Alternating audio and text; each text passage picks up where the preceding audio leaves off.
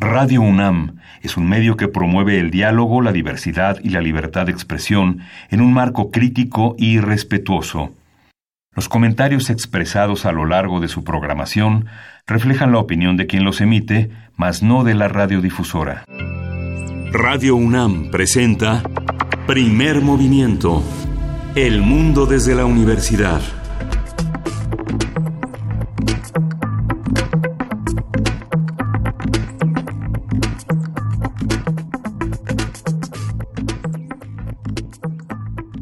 Buenos días, queridos radioescuchas que hacen comunidad con nosotros. ¡Feliz Navidad! Sí, feliz Navidad. ¿Qué? O, no lo celebran y están el 25 nada más sentados muy serios escuchando la radio. Sabemos que están gozando con su familia, con sus amigos, con todas las personas con las que hacemos comunidad, a lo mejor a través de la bocina radiofónica. Qué gusto poder estar con ustedes este martes 25 de diciembre de 2018 que para nosotros, los que hacemos primer movimiento, no, no es martes. Para nosotros debe ser algo así como, como que, no les podemos decir. Grabamos este programa en una fecha secreta. Muy secreta porque es la cápsula del tiempo de Radio UNAM, donde compartimos con ustedes lo mejor de primer movimiento. ¿Qué les parece si les cuento rapidísimo qué vamos a tener el día de hoy. De entrada, hoy estoy yo solita, mi nombre es Luisa Iglesias, les mando un gran abrazo navideño, esperando que mi querida conductora y jefa de información, Juana Inés de ES, esté por ahí, también Miguel Ángel Quemain, todo el equipo de Primer Movimiento, Frida, Uriel, Vania, Nelia, este, George, Gerardo, Arthur, todos los que hacen que este programa, Amalia, Miriam, bueno, si se me va alguno ahorita, sepan, los queremos mucho y les deseamos feliz Navidad. Vamos a escuchar para que empecemos todos juntos el apapacho navideño. Este pequeño arranque, este pequeño gran arranque, lo digo porque van, ahorita van a ver porque es chiquito, es sobre polinizadores. Primer movimiento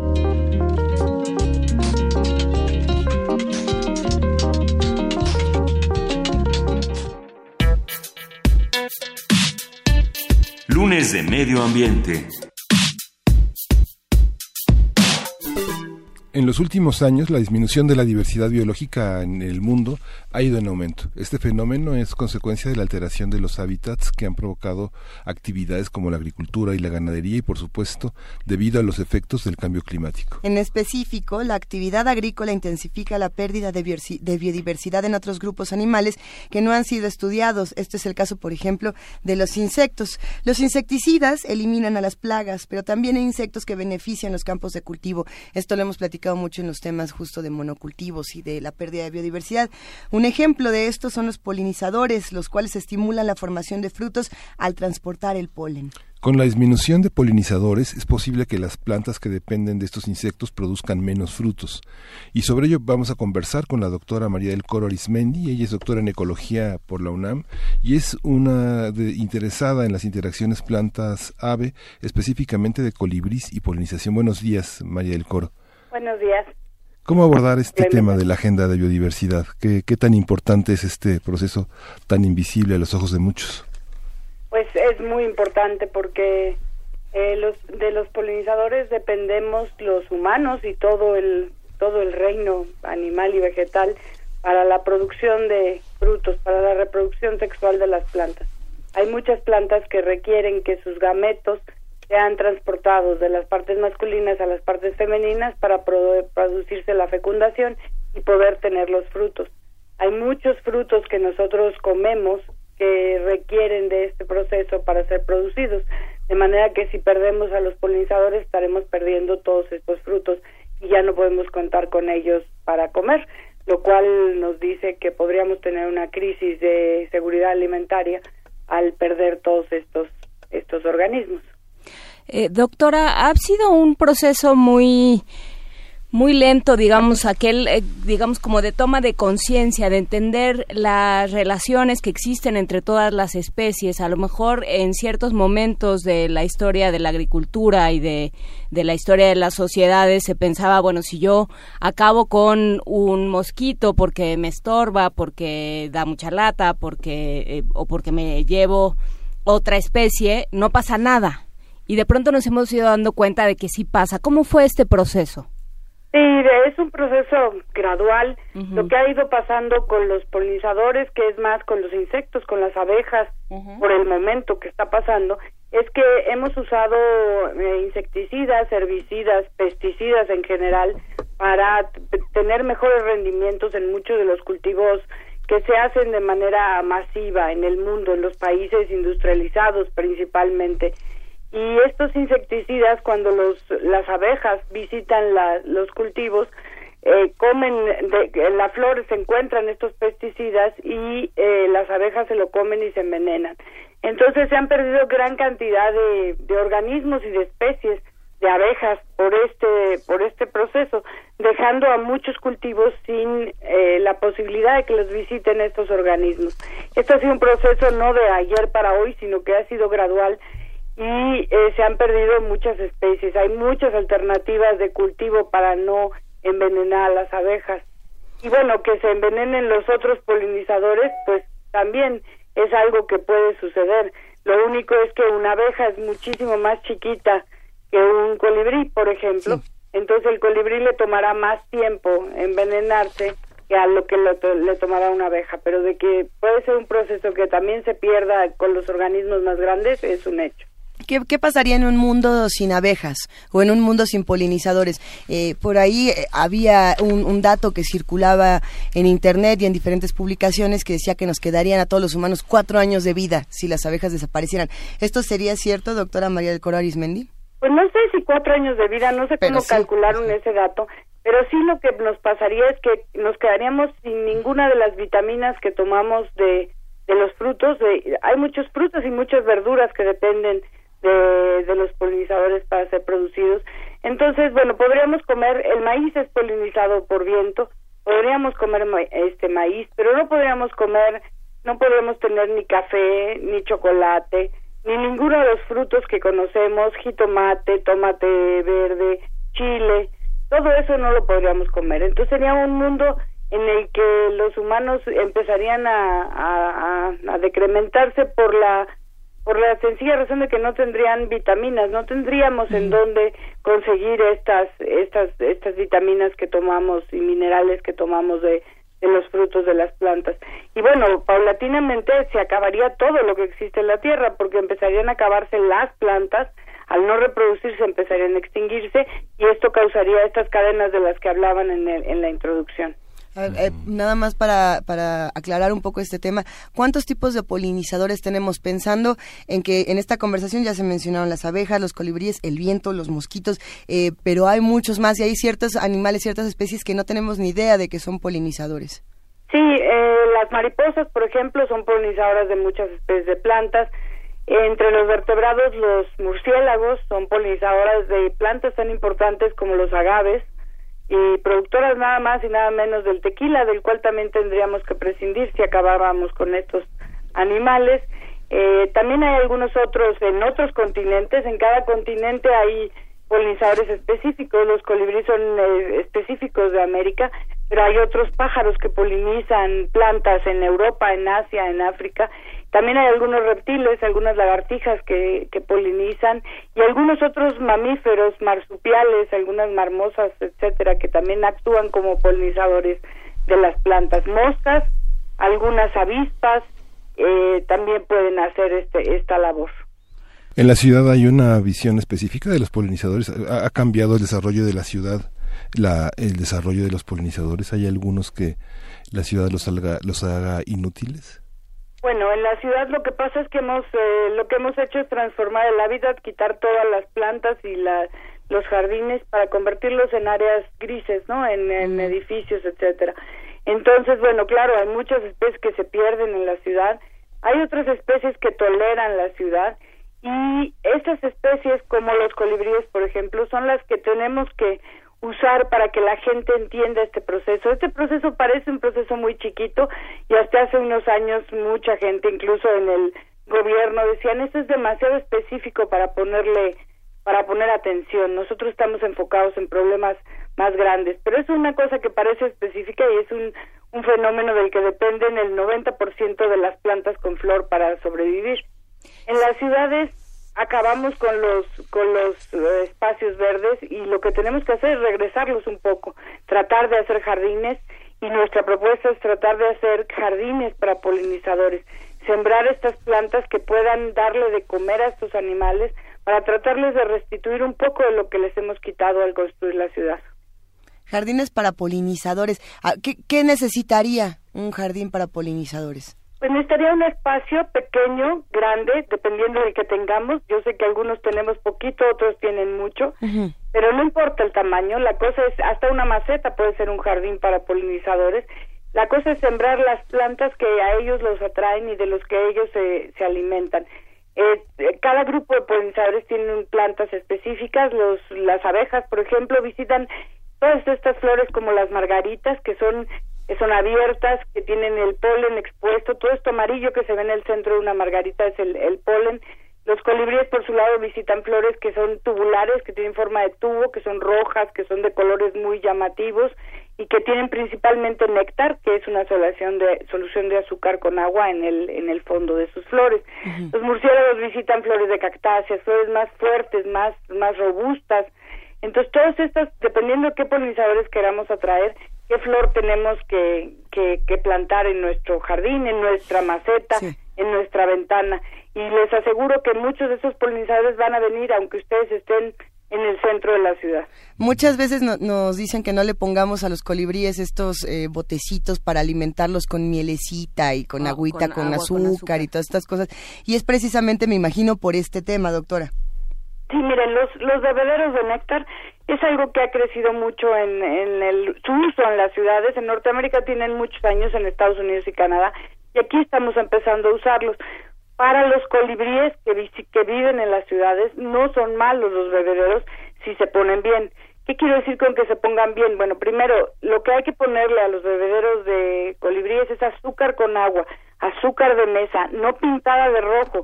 El azúcar que venden luego comercialmente carísima, para los colibríes no es nada más que azúcar pintada de rojo. Esto no les hace bien, igual que a nosotros no nos hace bien tomar bebidas rojas todo el tiempo.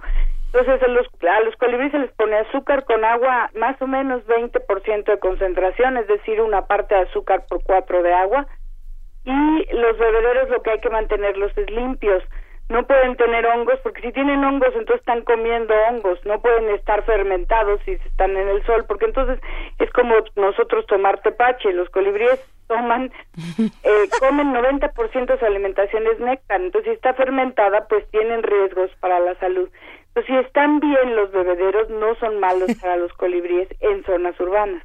En zonas suburbanas son malos para las plantas que visitan los colibríes porque están distrayendo a sus polinizadores están haciendo que visiten menos las flores y esto puede hacer que los que las plantas produzcan menos frutos. Está interesantísimo el tema. Por cierto, todos los productores de Tepache en este momento se cayeron de su silla. todos nos imaginamos a los colibríes entepachados. Pero, siento muy divertido. Creo que, creo que hay muchos temas por aquí. Pensar en que todos podemos tener nuestro jardín justamente con estas flores coloridas, eh, abiertas y tubulares, que son estas peticiones. Eso es, digamos, lo que uno puede hacer desde casa. Pero ¿qué pasa, por ejemplo, con esta eterna discusión que hay entre, no sé, apicultores, con los nuevos productores de miel y, y todo este tema de la nueva piratería de la miel y de y de acabar con los polinizadores desde el mercado. Sí, bueno, la producción de miel química, digamos, en lugar de que la miel sea orgánica, que sea producida por las abejas, hay una tendencia de, de tener toda clase de mieles químicas. Pero bueno, las mieles químicas no tienen las propiedades de las mieles producidas por por las por los por las abejas, ¿no? Estas abejas, la miel, todos sabemos que tiene propiedades curativas, que previene muchas enfermedades, etcétera y la que producen las abejas nativas, porque bueno, muchas de las abejas que luego vemos se, se, mueren a millones son las abejas italianas, que igual son introducidas, son especies que se introdujeron hace mucho tiempo, pero que son los principales polinizadores de muchos cultivos porque han desplazado a las especies de abejas nativas. Pero en México todavía tenemos muchas especies nativas de abejas, toda la península de Yucatán se produce mucha miel con abejas nativas, miel muy rica, muy buena. Y además estas abejas son polinizadoras de muchas especies de plantas en la en la península. Entonces, cuidar estas abejas no nada más es por la producción de miel o por lo que podamos comer de miel, sino por sus servicios ecosistémicos que le están dando al, al ambiente. Igual que tenemos que cuidar todas las abejas en, en, en México. Ahora, las abejas italianas pues han tenido otros problemas como la africanización, ¿no? Ustedes saben que hubo una introducción de abejas africanas en Brasil hace tiempo y ahora ya están en todo el continente y son abejas mucho más grandes, mucho más agresivas, que pican. Y por eso nuestra propuesta por el momento en la Ciudad de México es hacer jardines de polinizadores que no sean abejas porque estamos tratando de trabajar con escuelas y no vamos a meter un un peligro en una escuela de que vengan las abejas ya africanizadas, ya que todas están africanizadas en, en esta zona de México, a visitar las plantas y vayan a picar a los niños. Entonces mejor poner plantas de colibríes, plantas de mariposas, e incluso de murciélagos que puedan formar parte de estos eh, jardines de polinizadores en las escuelas, ¿no? Los, las aves, los pájaros en la ciudad, ¿qué características tienen y cuál es la la, la, incidencia en la polinización? ¿Cuál es su promedio de vida? Digamos, una, una golondrina se ha calculado que el máximo es 11 años, pero viven entre 5 o 6 años. Los pajaritos que vemos cantar un año y medio, dos años. ¿Cómo funcionan estos ciclos? Bueno, los colibríes viven hasta 9 años, 9 o 10 años. En la Ciudad de México tenemos algo así como 18 especies. Hay una especie que es más abundante que las demás, que está muy adaptada a vivir eh, cerca del hombre, los colibríes no tienen en general miedo del hombre porque vuelan muy bien. Es muy, ustedes inténtenlo, agarrar un colibrí con la mano es prácticamente imposible y ellos saben que no los podemos agarrar. Entonces se acercan mucho, se acercan a las ventanas, si nosotros ponemos bebederos se acercan a las ventanas sin mayor miedo, nadie se los va a comer. Realmente sus capacidades de vuelo son muy muy muy buenas, pueden volar en todas las direcciones, mueven las alas muy rápidas, son muy ágiles. Entonces tienen la capacidad esta de adaptarse a vivir en las ciudades y eso hace que podamos usarlos como una bandera para la conservación. A todo el mundo le gustan los colibríes, a todo el mundo le fascinan, le parecen, son animales que están muy estrechamente relacionados con las culturas, se les relaciona con la buena suerte, con el amor, con muchas de estas eh, cuestiones que nosotros queremos atraer hacia nuestras casas, incluso con la con el transporte de los pensamientos, con el transporte de los pensamientos entre el mundo de los muertos y el de los vivos, con que nos vienen a visitar los, los seres queridos que hemos perdido. Y todo eso, bueno, hay que, hay que encauzarlo a la conservación de ellos y de otros polinizadores. Y es por esto que hemos estado tratando de impulsar estas iniciativas de hacer jardines de polinizadores en las ciudades. Doctora Arismendi, a reserva de que eh, para cerrar la entrevista platiquemos más y, recalquemos eh, cómo, cómo organizar estos y cómo sumarse a esta iniciativa de los jardines de polinizadores, eh, dijo de, muy de pasada hace un momento algo que me parece muy importante, que es cuando se habla de estos casos, cuando se habla de los polinizadores, cuando se habla de estas especies que, que pueden desaparecer o que están en peligro, lo que responden quienes toman las decisiones es eso es demasiado pequeño y demasiado específico como para que me preocupe hay un tema que es el que ha eh, desatado muchísimos problemas ambientales, que es el desarrollo. ¿Qué hacemos con esto? ¿Qué hacemos con el desarrollo y las especies?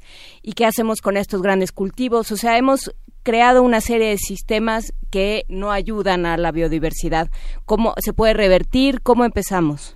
Pues nuestra propuesta, y esto se hace bastante énfasis en la agenda ambiental que ustedes tienen y que estamos promoviendo en la universidad, es tratar de, de, retomar las ideas que los pueblos originarios en México siempre han tenido acerca del manejo sustentable.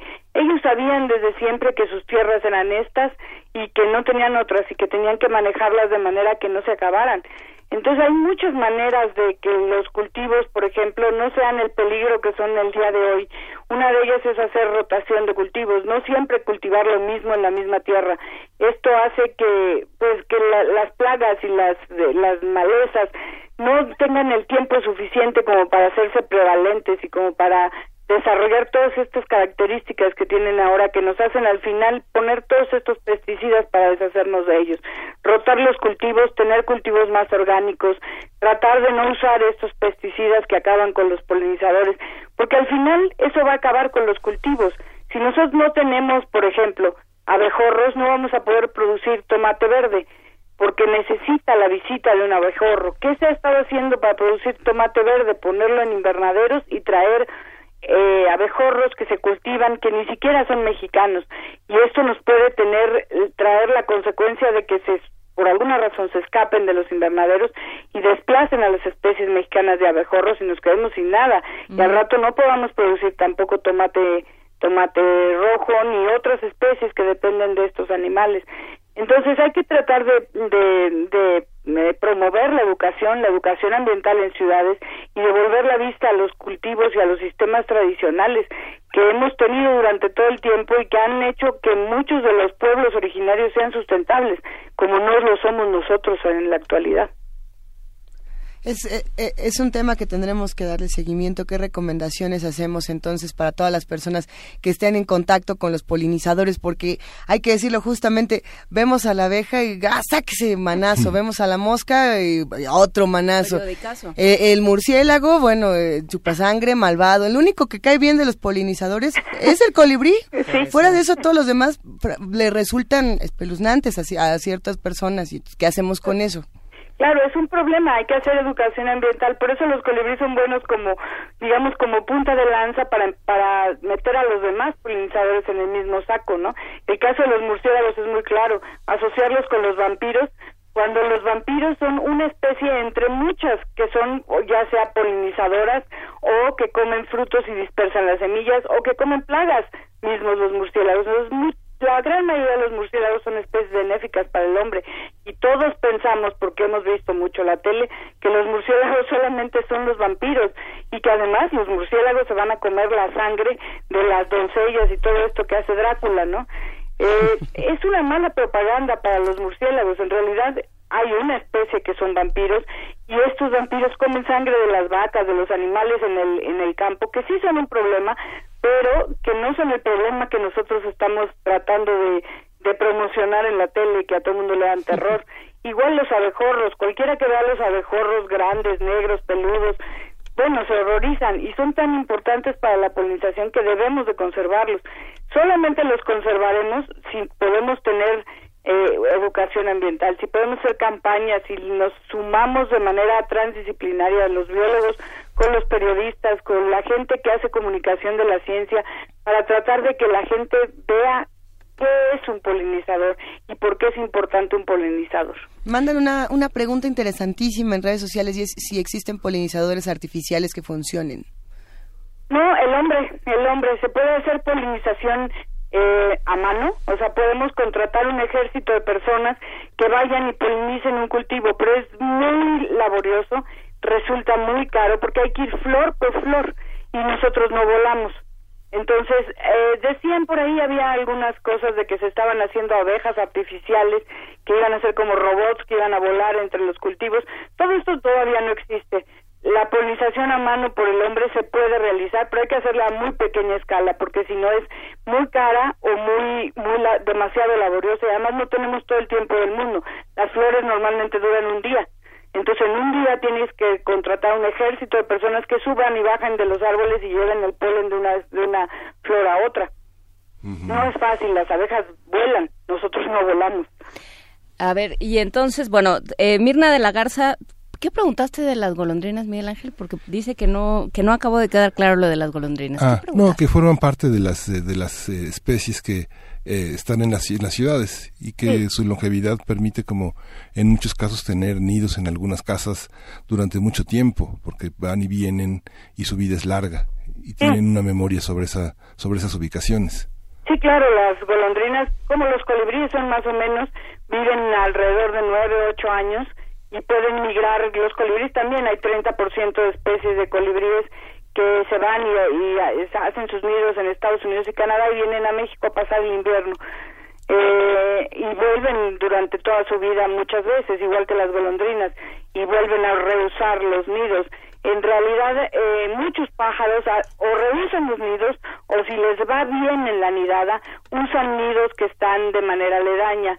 Hemos trabajado con, una, con un kinder particular que está por aquí en el sur de la ciudad y ahí eh, los niños, los, los, chiquitos encontraron un nido de un colibrí, eh, tuvo dos, eh, ponen dos huevos, y a las tres semanas les fue muy bien, los niños cuidaron ese nido de todo, lo estuvieron defendiendo, los querían mucho a los pollitos, estaban muy encariñados con los animales y como a las dos semanas la, la, esta hembra de colibrí volvió a poner en, el, en un nido que construyó muy cerquita de este y volvió a criar otros dos pollos. En una sola temporada sacó cuatro pollos y esto es mucho como le fue a esta hembra, le fue muy bien en la primera mirada, entonces repiten o en el mismo nido o cerca del mismo nido. Entonces, eh, esto pasa con muchas especies de pájaros.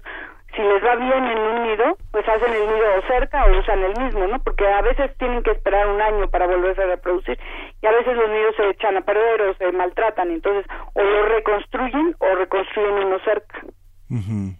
Sí, bueno, es muy habitual. Digo, yo eh, tuve la fortuna de tener tres generaciones de colibríes en mi casa. Yo no sé qué pasó, este, que ya, ya no volvieron. Oh. Qué mala cara les hiciste.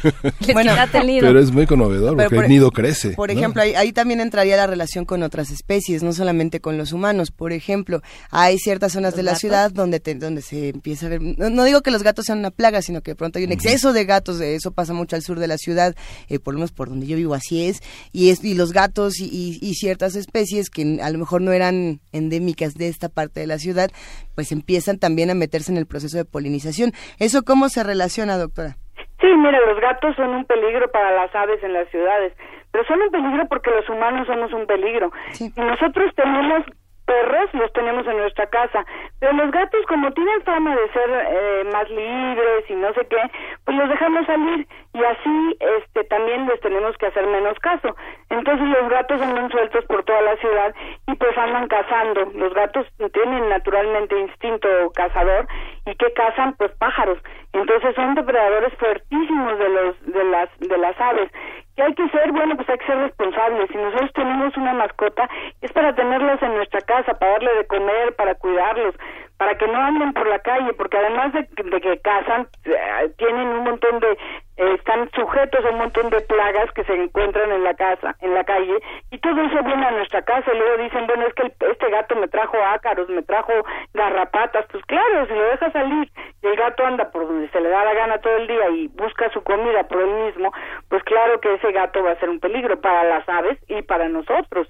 Entonces los gatos son mascotas muy bonitas que tienen que estar adentro de las casas, igual que los perros. Uno no se le ocurre decirle al perro, ay, vete por ahí, busca tu comida. qué trae, sí. Pero a los gatos sí, todo el mundo lo suelta. Entonces, bueno, son un problema grande. También son una solución para otras cosas. Donde hay gatos sueltos, generalmente no hay ratas. Y eso es, es bueno porque las ratas proliferan tremendamente, ¿no? Pero además hay otros animales que son las, las rapaces que están creciendo en densidades en las ciudades porque la gente compra un águila o un halcón chiquito y dicen, ay, qué lindo, mira, lo voy a acariciar. Y resulta que no se pueden acariciar, no son animales como los gatos o los perros que se dejan acariciar y cuando crecen se ponen agresivos, entonces lo sueltan. Entonces hay un montón de animales sueltos que son escapes o son escapes eh, voluntarios, porque así somos los humanos, y que ahora están por ahí. Bueno, esos se están encargando de muchos, de muchas de las ratas, de muchas de las ardillas que se han vuelto una plaga, incluso si se descuidan los gatos y no son muy grandes, también de los gatos. Entonces estamos creando como ecosistemas artificiales en las ciudades pero todo es parte de la irresponsabilidad que tenemos los humanos hacia lo que tenemos cerca, ¿no? Si tenemos mascotas hay que cuidarlas. Pues sí, y hay que también hacernos un poco responsable. Y para esto vamos a cerrar la conversación, si le parece, doctora Arismendi, con una, una explicación más a fondo sobre estos jardines de polinizadores. ¿Pueden ser en cualquier espacio? Nos preguntaban si pueden ser en los huertos urbanos. Sí, por supuesto, en espacios que hay sol, ¿no? Donde dé el sol donde se puedan plantar estas estas plantitas, puede ser desde una maceta hasta un gran jardín. eh, estamos tratando, y esto es en una iniciativa que tiene que ver con Norteamérica, con Estados Unidos, Canadá y México, de promover esta idea de los jardines de polinizadores. El primero que se hizo, se hizo en Estados Unidos, en la Casa Blanca, y se está tratando de hacer un millón de jardines. Ya en diciembre por ahí había como 600 mil hay muy poquitos en México, se pueden registrar en, en el Internet para estar en, siendo parte de esta red del millón de jardines en Norteamérica. Cualquier jardín sirve, desde una maceta hasta un jardín tan grande como el que pueden tener en la Casa Blanca, no lo conozco por supuesto, pero es un jardín supongo grande y con mucho espacio. En México hemos empezado a hacerlos, empecé en la UNAM, ¿no? que es mi casa, mi trabajo y donde paso parte de mi vida, y ahí tenemos uno muy bonito en el norte de la ciudad, en la FES Iztacala, en Tlanepantla. Es un lugar muy propicio porque está muy rodeado de fábricas. Entonces el, campus de la UNAM es un espacio verde donde hay muchos animales y mucha mucha fauna y mucha flora. Ahí hicimos el primer jardín de colibríes. Después empezamos a, se difundió la idea por los medios de comunicación y me pidieron en las prepas de la Ciudad de México, en el instituto, en los institutos de educación media superior de la Ciudad de México, en el, que está en Iztapalapa, me parece que es el 4 que está en Iztapalapa, ahí empezamos a hacer un jardín, ahí no había espacio, no hay jardín en ese, en ese instituto, y entonces entre los muchachos y sus maestros empezamos a idear cómo hacer un jardín de colibríes, hicieron una macetera muy bonita, que la mueven, tiene rueditas, entonces la llevan al sol, la meten abajo en las escaleras, hace que no, que no estorbe, y llegan los colibríes muy bien a las plantas que ellos pusieron, hicieron unas cédulas, hicieron entre la, de manera transdisciplinaria entre la maestra de, de biología y la maestra de artes, yo los estuve ayudando y supervisando. Después esto se difundió y se, está, se hizo también en el que está en el Ajusco, en Tlalpan. Eh, ahí hay un jardincito no muy grande, pero ahí se quedó mucho más bonito porque tiene tierra, tiene árboles y los colibríes llegan en grandes cantidades. Estamos trabajando con un kinder particular, con una escuela particular aquí en el sur que tuvo un poco de problemas con el temblor y entonces estamos esperando a que esté lista para ponernos a hacer el jardín y eh, bueno también con una idea que surgió es hacerlo en un en una casa de descanso en un asilo donde hay personas de la tercera edad. Y ellas son un grupo de mujeres son 20 mujeres es un asilo particular que está en San Jerónimo. Ahí hicimos otro estamos haciendo otro jardín y las señoras realmente son pues muy receptivas tienen mucha paciencia, tienen mucho tiempo y observar los colibríes les ha gustado muchísimo y es una de las cosas que más satisfacción me ha dado, además de los niños que son increíbles, ¿no? Pero creo que también la parte de los adultos mayores es una cuestión que podemos que podemos trabajar en México. Está, por supuesto, el tema de los jardines para polinizadores y hay otras iniciativas a las que uno puede sumarse para apoyar la defensa de los polinizadores. Por ejemplo, doctora María del Coro Arismendi, está el tema del Hotel de los Insectos. Eh, estábamos revisando dentro de toda esta defensa de la polinización. En España se hacen estas cajas de madera que se rellenan con eh, palos huecos y con ciertos tipos de ladrillos donde los polinizadores pueden hacer o reconstruir las colmenas que la ciudad les ha arrebatado y eso también se puede sumar a los jardines para polinizadores. Sí, nada más hay que tener cuidado con cómo se hace en ciudades como la de México, porque pueden ser eh, también, también como pueden ser lugar para las abejas nativas y para las abejas italianas, pueden ser lugar para las abejas africanizadas y crearnos un problema, ¿no? Ya hace algunos años hubo problemas en la Ciudad de México con abejas africanas que hacían sus nidos cerca de la ciudad y que atacaron a algunas personas, personas de la tercera edad principalmente, entonces, eh, o niños, ¿no? Entonces sí hay que tener cuidado cómo se hacen, de qué tamaño son los agujeros, y cómo pueden entrar estos polinizadores. Es muy común esto de los de los hoteles de polinizadores en Sudamérica se está utilizando mucho y creo que es una manera de restituirles los espacios perdidos, pero sí hay que asesorarse para hacerlos y no tener después problemas con las abejas africanas. Sino ponerlo en la casa sin que nadie se entere y luego ya tenemos ahí nuestra nuestra colmena secreta. Eh, pues hay que defender y proteger a los polinizadores, pero sobre todo respetarlos. Muchísimas gracias, doctora María del Coro Arismendi, doctora en ecología de la UNAM, interesada precisamente en interacciones planta-ave, específicamente colibríes y polinización. Ha sido un tema interesantísimo y pues nos quedamos todos preparados para hacer nuestro jardín. Muchas gracias. Cualquier cosa, ustedes tienen mi correo electrónico. Es muy simple, es coro arroba unam.mx. Muchas gracias por invitarme y espero que eh, poderlos atender con mayor eh, amplitud eh, si me escriben en el correo. Muchas gracias. Muchísimas gracias. Gracias. Vámonos con un poco más de música. Vamos a escuchar de cuarteto Caramucho o Temo.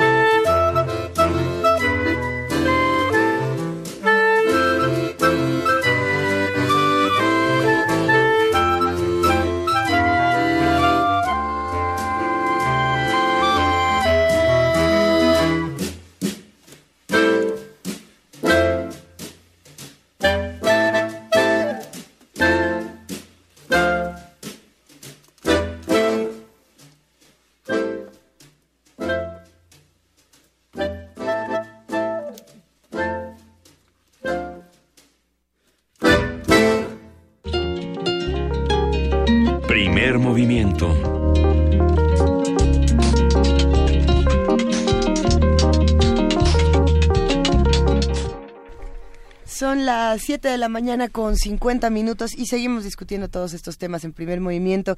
Muchos comentarios alrededor del tema de la polinización. Quería Juan Inés, querido Miguel Ángel, ¿cómo ven? Pues sí, muy, muy, muy, muy complicado. Uno de los resultados de la cumbre de Peña Nieto es que la ruta de crecimiento tiene que ser la parte del turismo, cuando digamos en las dos agendas anteriores, bueno, en los dos temas de la agenda anterior, uno de los temas que hemos señalado es el tema del turismo desenfrenado que acaba con todo, que arrasa y no puede seguir el mismo eh, sistema, el mismo modelo de desarrollo turístico con una agenda como la que se propone, con el cambio climático y con el desastre que las grandes empresas han hecho en, los, en, los, en los, la montaña, en todas partes. Es que sí, es eh, una vez más el, el, tema eterno del desarrollo, ¿no? Y lo que implica, y lo que implica en términos de homogeneización, y que sistemáticamente cada vez que hablamos con cualquier experto nos dice es que esa homogeneización lo que hace es depauperarnos tremendamente, ¿no? Es convertirnos en un sitio yermo donde ya no hay las especies que había, donde las que había ya no pueden, ya no se pueden dar porque la tierra está deteriorada, porque no hay polinización. Entonces, bueno, a mí me parece interesante por una vez en estos lunes que hemos hablado de temas ambientales y de la agenda ambiental, por una vez tenemos una acción concreta que sí podemos hacer nosotros, digo, más allá de cuidar el agua y de, y de tener, eh, poner atención a los eh, asuntos ambientales y tomar conciencia de la urgencia del, del, tema, pues ya podemos sacar una maceta a la calle, hay que informarnos de cuáles son las, las flores que prefieren estos polinizadores, cuáles son las especies que los van a atraer más, que les van a convenir más, eh, en qué en qué climas, en qué circunstancias. Y bueno, pues podemos por lo menos contribuir en eso. Es que justamente nos estaban preguntando cuáles son las plantas que, que funcionarían para estos jardines de polinizadores, eh, cuáles son las que los atraen, las que... Porque hay plantas que repelen a, los seres, ¿eh? ese es otro tema. Eh, la manzanilla es una de las plantas que atrae polinizadores, el romero, la caléndula también eh, para los que estén interesados en este tema, el hinojo, la albahaca. No solamente son las plantas de flores, sí, por supuesto que tengan estas flores, como ya lo decía eh, la doctora María del Coro Arismendi, que sean abiertas, eh, de colores muy brillantes y, o, o como en tubito como estas que a los colibríes les gusta chupar, pero no, el también los jardines, digamos, los huertos que tienen estas hierbas también atraen a los polinizadores. Albahaca, eh, por ahí también eh, hinojo, estamos buscando más plantas. La lavanda atrae abejas, por ejemplo. ¿Sí? Sí. Pues ahí está. Los macizos de lavanda. No, además tendríamos una serie de olores y de, y de hallazgos en nuestros hogares que, bueno, se nos están olvidando que existen. Yo no sé cuántos de los que nos escuchen tendrán la oportunidad de poner un jardín en su casa. Yo creo que la gran mayoría ya vivimos en departamentos que parecen cajita de zapatos y, habrá que pensar en, en dónde lo ponemos, en la ventana, en el baño, en la calle. Siempre había, siempre habrá proyectos que intenten buscar el otro lado, ¿no? Como eran, en algún momento aquí hablamos de, de, las fucocas, de estas bombas que aventabas a los camellones. No eran bombas, bombas, eran, eran bombas de barro con semillas dentro, que las aventaba un grupo eh, de, de, ecologistas, creo que decían, bueno, si tú avientas unas semillas al camellón, como de maíz, crecerán maíces en tu camellón, ¿no? Avientas eh, diferentes eh, semillas. El punto con estas semillas es que no afecten lo que ya está plantado ahí. hemos hablado también de, especies invasoras.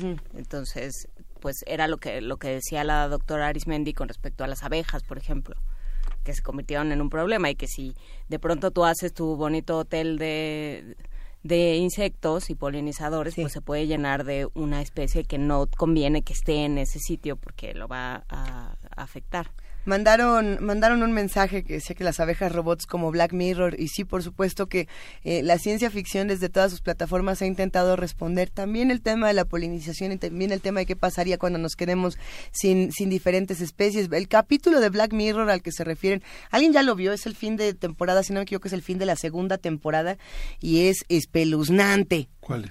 Pues justamente es un capítulo donde eh, a falta de abejas se generan polinizadores artificiales que ah, son pequeñas abejas y resulta que estas abejas también se pueden hackear y programar para destruir a la humanidad. eso ya se lo agregué, pero sí. está eh, buenísimo. es muy bueno. Yo creo que toda la, la, serie de Black Mirror que ya la habíamos recomendado aquí, eh, por lo menos fue de lo mejor que tuvo el 2017. Bueno, no sé, de todos estos años con Black Mirror nos lo hemos pasado muy bien. Eh, otra recomendación que nos han hecho de series de tele para los que estén. No, no podemos hablar de los de los escarabajos a los que les ponen una especie como de mochilita con una cámara. Son como drones.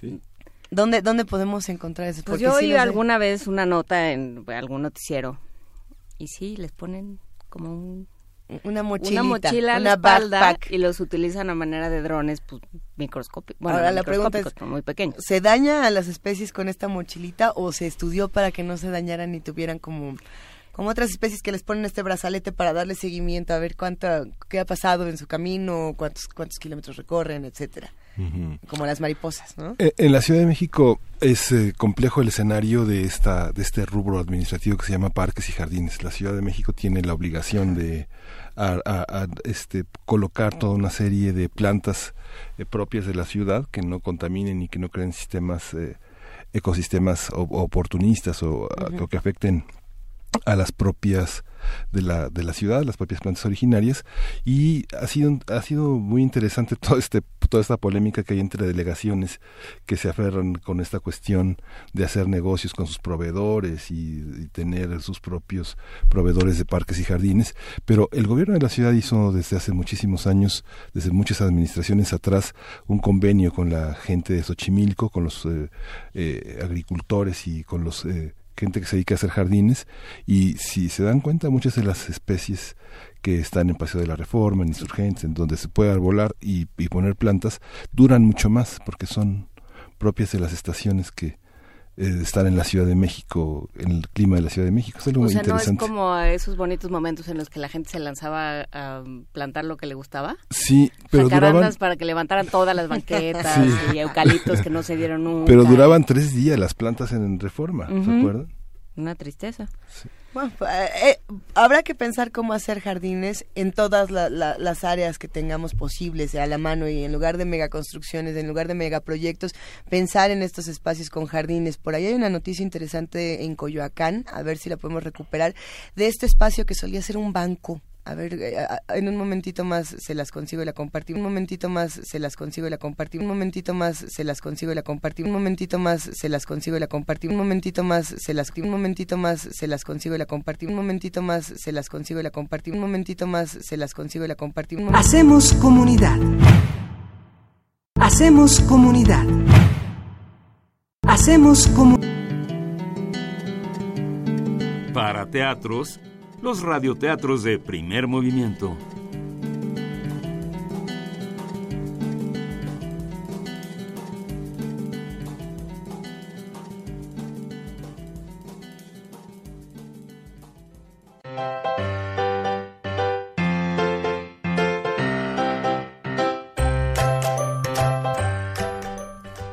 El día que los crayones renunciaron, de Drew Daywalt, ilustrado por Oliver Jeffers publicado por el Fondo de Cultura Económica.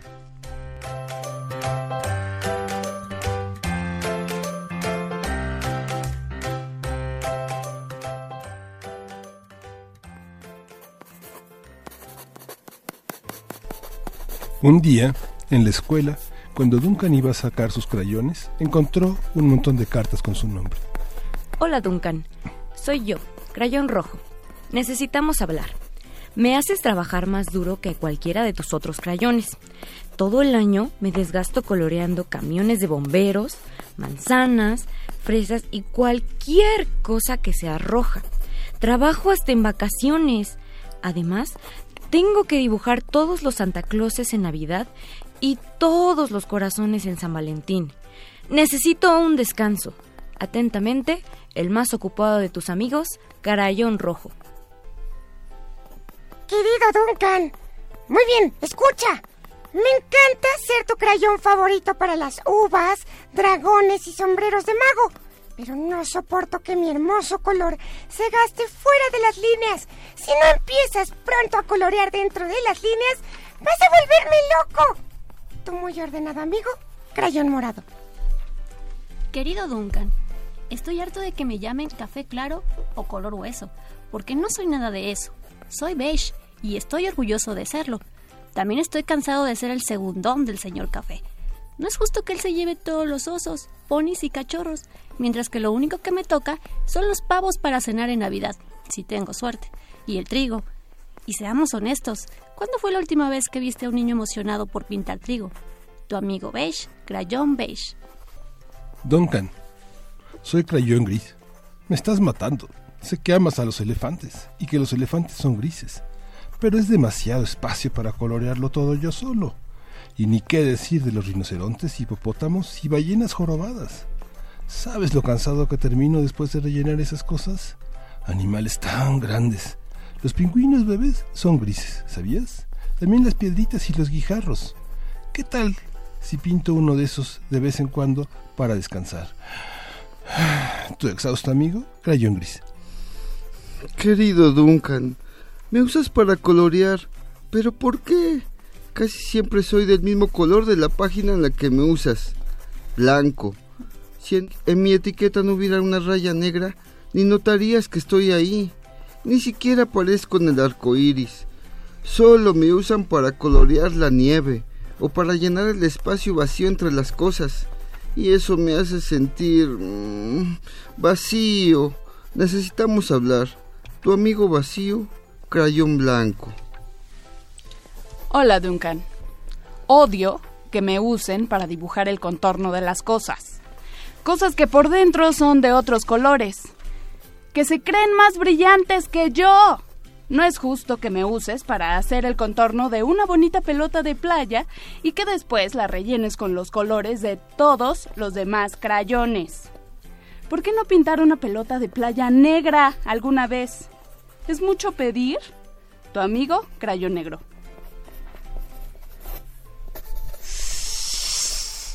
Ah, querido Duncan. Soy crayón verde. Y te escribo por dos razones. Una es para decirte que me encantan mis trabajos cuando hago cocodrilos, árboles, dinosaurios, plantitas y ranas. No tengo ningún problema. Y quiero felicitarte por tu exitosa carrera de colorista de cosas verdes.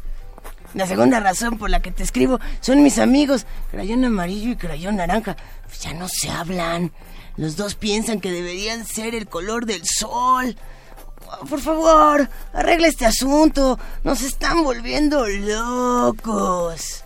Tu feliz amigo Ulrich, crayón verde. Querido Duncan, soy crayón amarillo.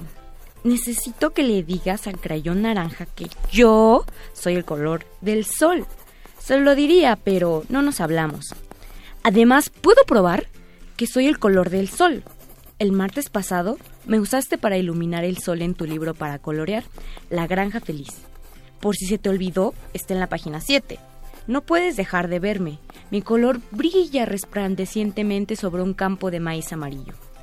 Tu amigazo y verdadero color del sol, crayón amarillo. Querido Duncan, veo que Crayón Amarillo ya habló contigo, el gran chismoso. No importa, podrías aclararle al señor Soplón que él no es el color del sol. Yo lo haría, pero ya no nos hablamos. Los dos sabemos claramente que yo soy el color del sol, pues el jueves me usaste para colorearlo en las páginas La isla del mono y conocer al guardián del zoológico de tu libro para colorear Un día en el zoológico. ¿No te alegra tenerme aquí? ¡Ja! Tu camarada y verdadero color del sol, crayón naranja. Querido Duncan, es genial haber sido tu color favorito durante este año, y el anterior, y también el anterior a ese. He disfrutado en serio todos los océanos, lagos, ríos, gotas de lluvia y cielos despejados. La mala noticia es que ya estoy tan corto y rechoncho que ni siquiera alcanzo a ver por el borde de la caja de crayones. Necesito un descanso. Tu amigo rechoncho, crayón azul. Duncan, escucha niño. No me has utilizado ni una sola vez en el año. Es porque crees que soy un color para niñas, ¿verdad? Y hablando de eso, por favor, dile a tu hermanita que le agradezco por usarme en su libro para colorear Linda Princesa. Pienso que hizo un trabajo fabuloso sin salirse de la raya. Regresando a lo nuestro, ¿podrías por favor usarme de vez en cuando para colorear algún monstruo, o vaquero, o dinosaurio rosa? No les caería nada mal un poco de color. Tu no usado amigo, Crayón Rosa. Oye, Duncan, soy yo, Crayón Durazno. ¿Por qué me quitaste mi envoltura? Ahora estoy desnudo. Y me da pena salir de la caja de crayones. Ni siquiera tengo ropa interior. ¿Te gustaría ir desnudo a la escuela? Necesito cubrirme. ¡Ayuda! Tu desnudo amigo, Crayón Durazno. El pobre Duncan solo quería colorear. Y por supuesto, también quería que sus crayones fueran felices. Esto le dio una idea. Hizo un dibujo con todo. Ballenas naranjas, dinosaurios rosas, Santa Clauses chiquititos, un arco iris todo negro, un gato blanco en medio de un mar verde, y para no tener problemas, ningún sol. La profesora le puso un sello de buen trabajo a su dibujo y hasta le dio una estrella dorada por su creatividad. El día que los crayones renunciaron, de Drew Daywalt, ilustrado por Oliver Jeffers, publicado por el Fondo de Cultura Económica. Síguenos en redes sociales. Encuéntranos en Facebook como Primer Movimiento y en Twitter como arroba PMovimiento. Hagamos comunidad.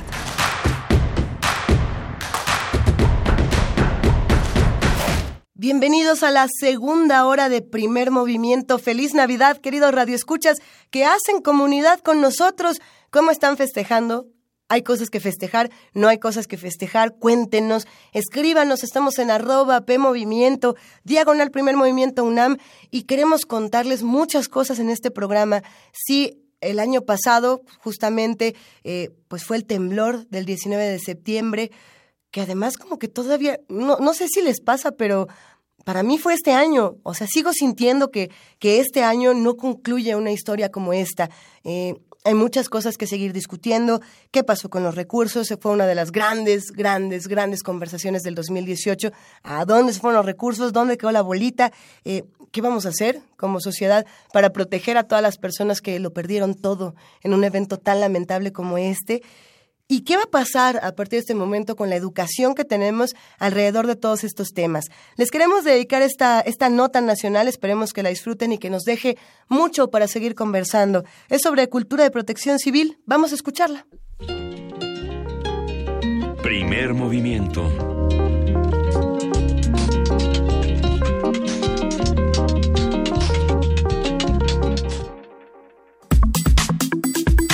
Nota nacional. Los sismos del pasado septiembre dejaron un total de 462 muertes.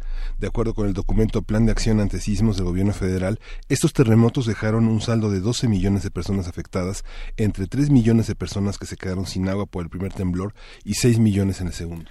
Tras ocho meses en los que poco se ha avanzado en la reconstrucción de la ciudad y en solucionar la situación de los damnificados, sigue siendo evidente que la capital del país dista mucho de estar preparada para momentos de emergencia. Vamos a conversar con la arquitecta María Méndez Domínguez. Ella es egresada de la Facultad de Arquitectura de la UNAM. Es capacitadora y asesora en materia de protección civil en inmuebles, establecimientos y obras en construcción, así como revisora de estructuras e inmuebles dañados. Buenos días, arquitecta. ¿Cómo está? Hola, buenos días, Miguel Ángel, Luisa, Juana, Inés y a su auditorio. Muy bien, pues aquí. Ya nos confiamos, ya nos confiamos con los con las medidas de seguridad, todas las instrucciones de protección civil. ¿En manos de quién nos ponemos? Pues yo creo que no, no es este momento de confiarnos. Creo que falta todavía muchísimo trabajo por hacer. Personalmente, este, estuve yo trabajando en, en el momento después del sismo, revisando muchos inmuebles, este, dañados y se dieron, por ejemplo, todas, este, todo, lo, todo el tipo de advertencias, ¿no? Oye, aquí te falta mantenimiento, aquí tienes que hacer este tipo de cambios, aquí sí tienes que reforzar. Y yo realmente veo que hay gente que sí lo ha empezado a hacer, pero hay gente que sigue exactamente en el mismo lugar en el que lo dejamos el 19 de septiembre. Y yo entiendo que puede ser por diferente tipo de situaciones, ¿no? Puede ser una falta de este apoyo económico, puede, pero también hay falta mucha de desinterés y mucha falta de conciencia. Este hay que recordar que también este una parte pues eh, la del apoyo pues también viene de parte de nosotros mismos hay algo muy importante por ejemplo que que olvidamos que son las leyes y hay algo en el reglamento de construcciones en el artículo 231 que nos dice los responsables del mantenimiento de nuestro edificio somos nosotros mismos y pues también y nosotros debemos de tomar esta política de prevención y empezar a aplicarla para que pues, a un futuro no, no, no haya un mayor daño.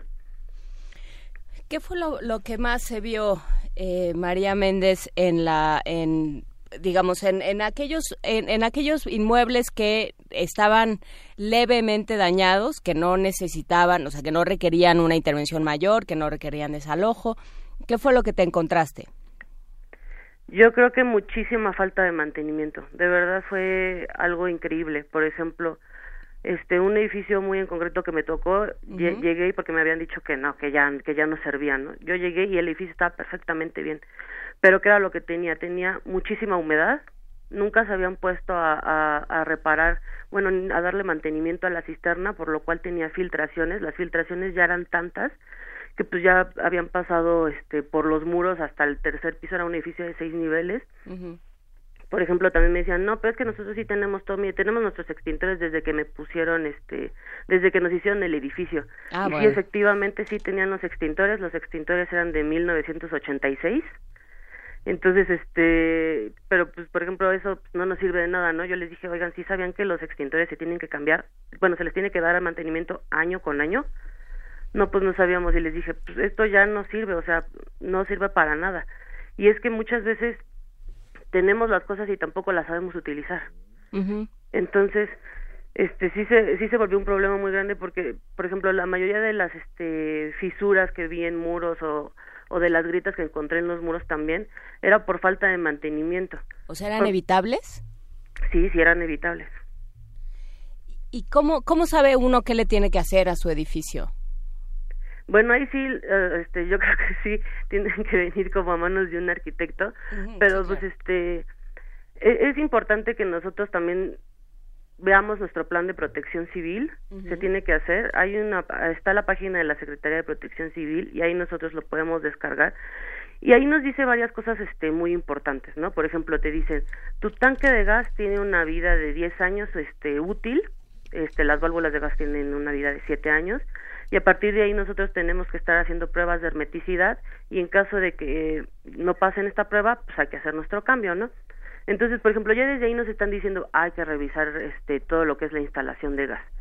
Luego también nos dicen hay que estar revisando constantemente la instalación eléctrica.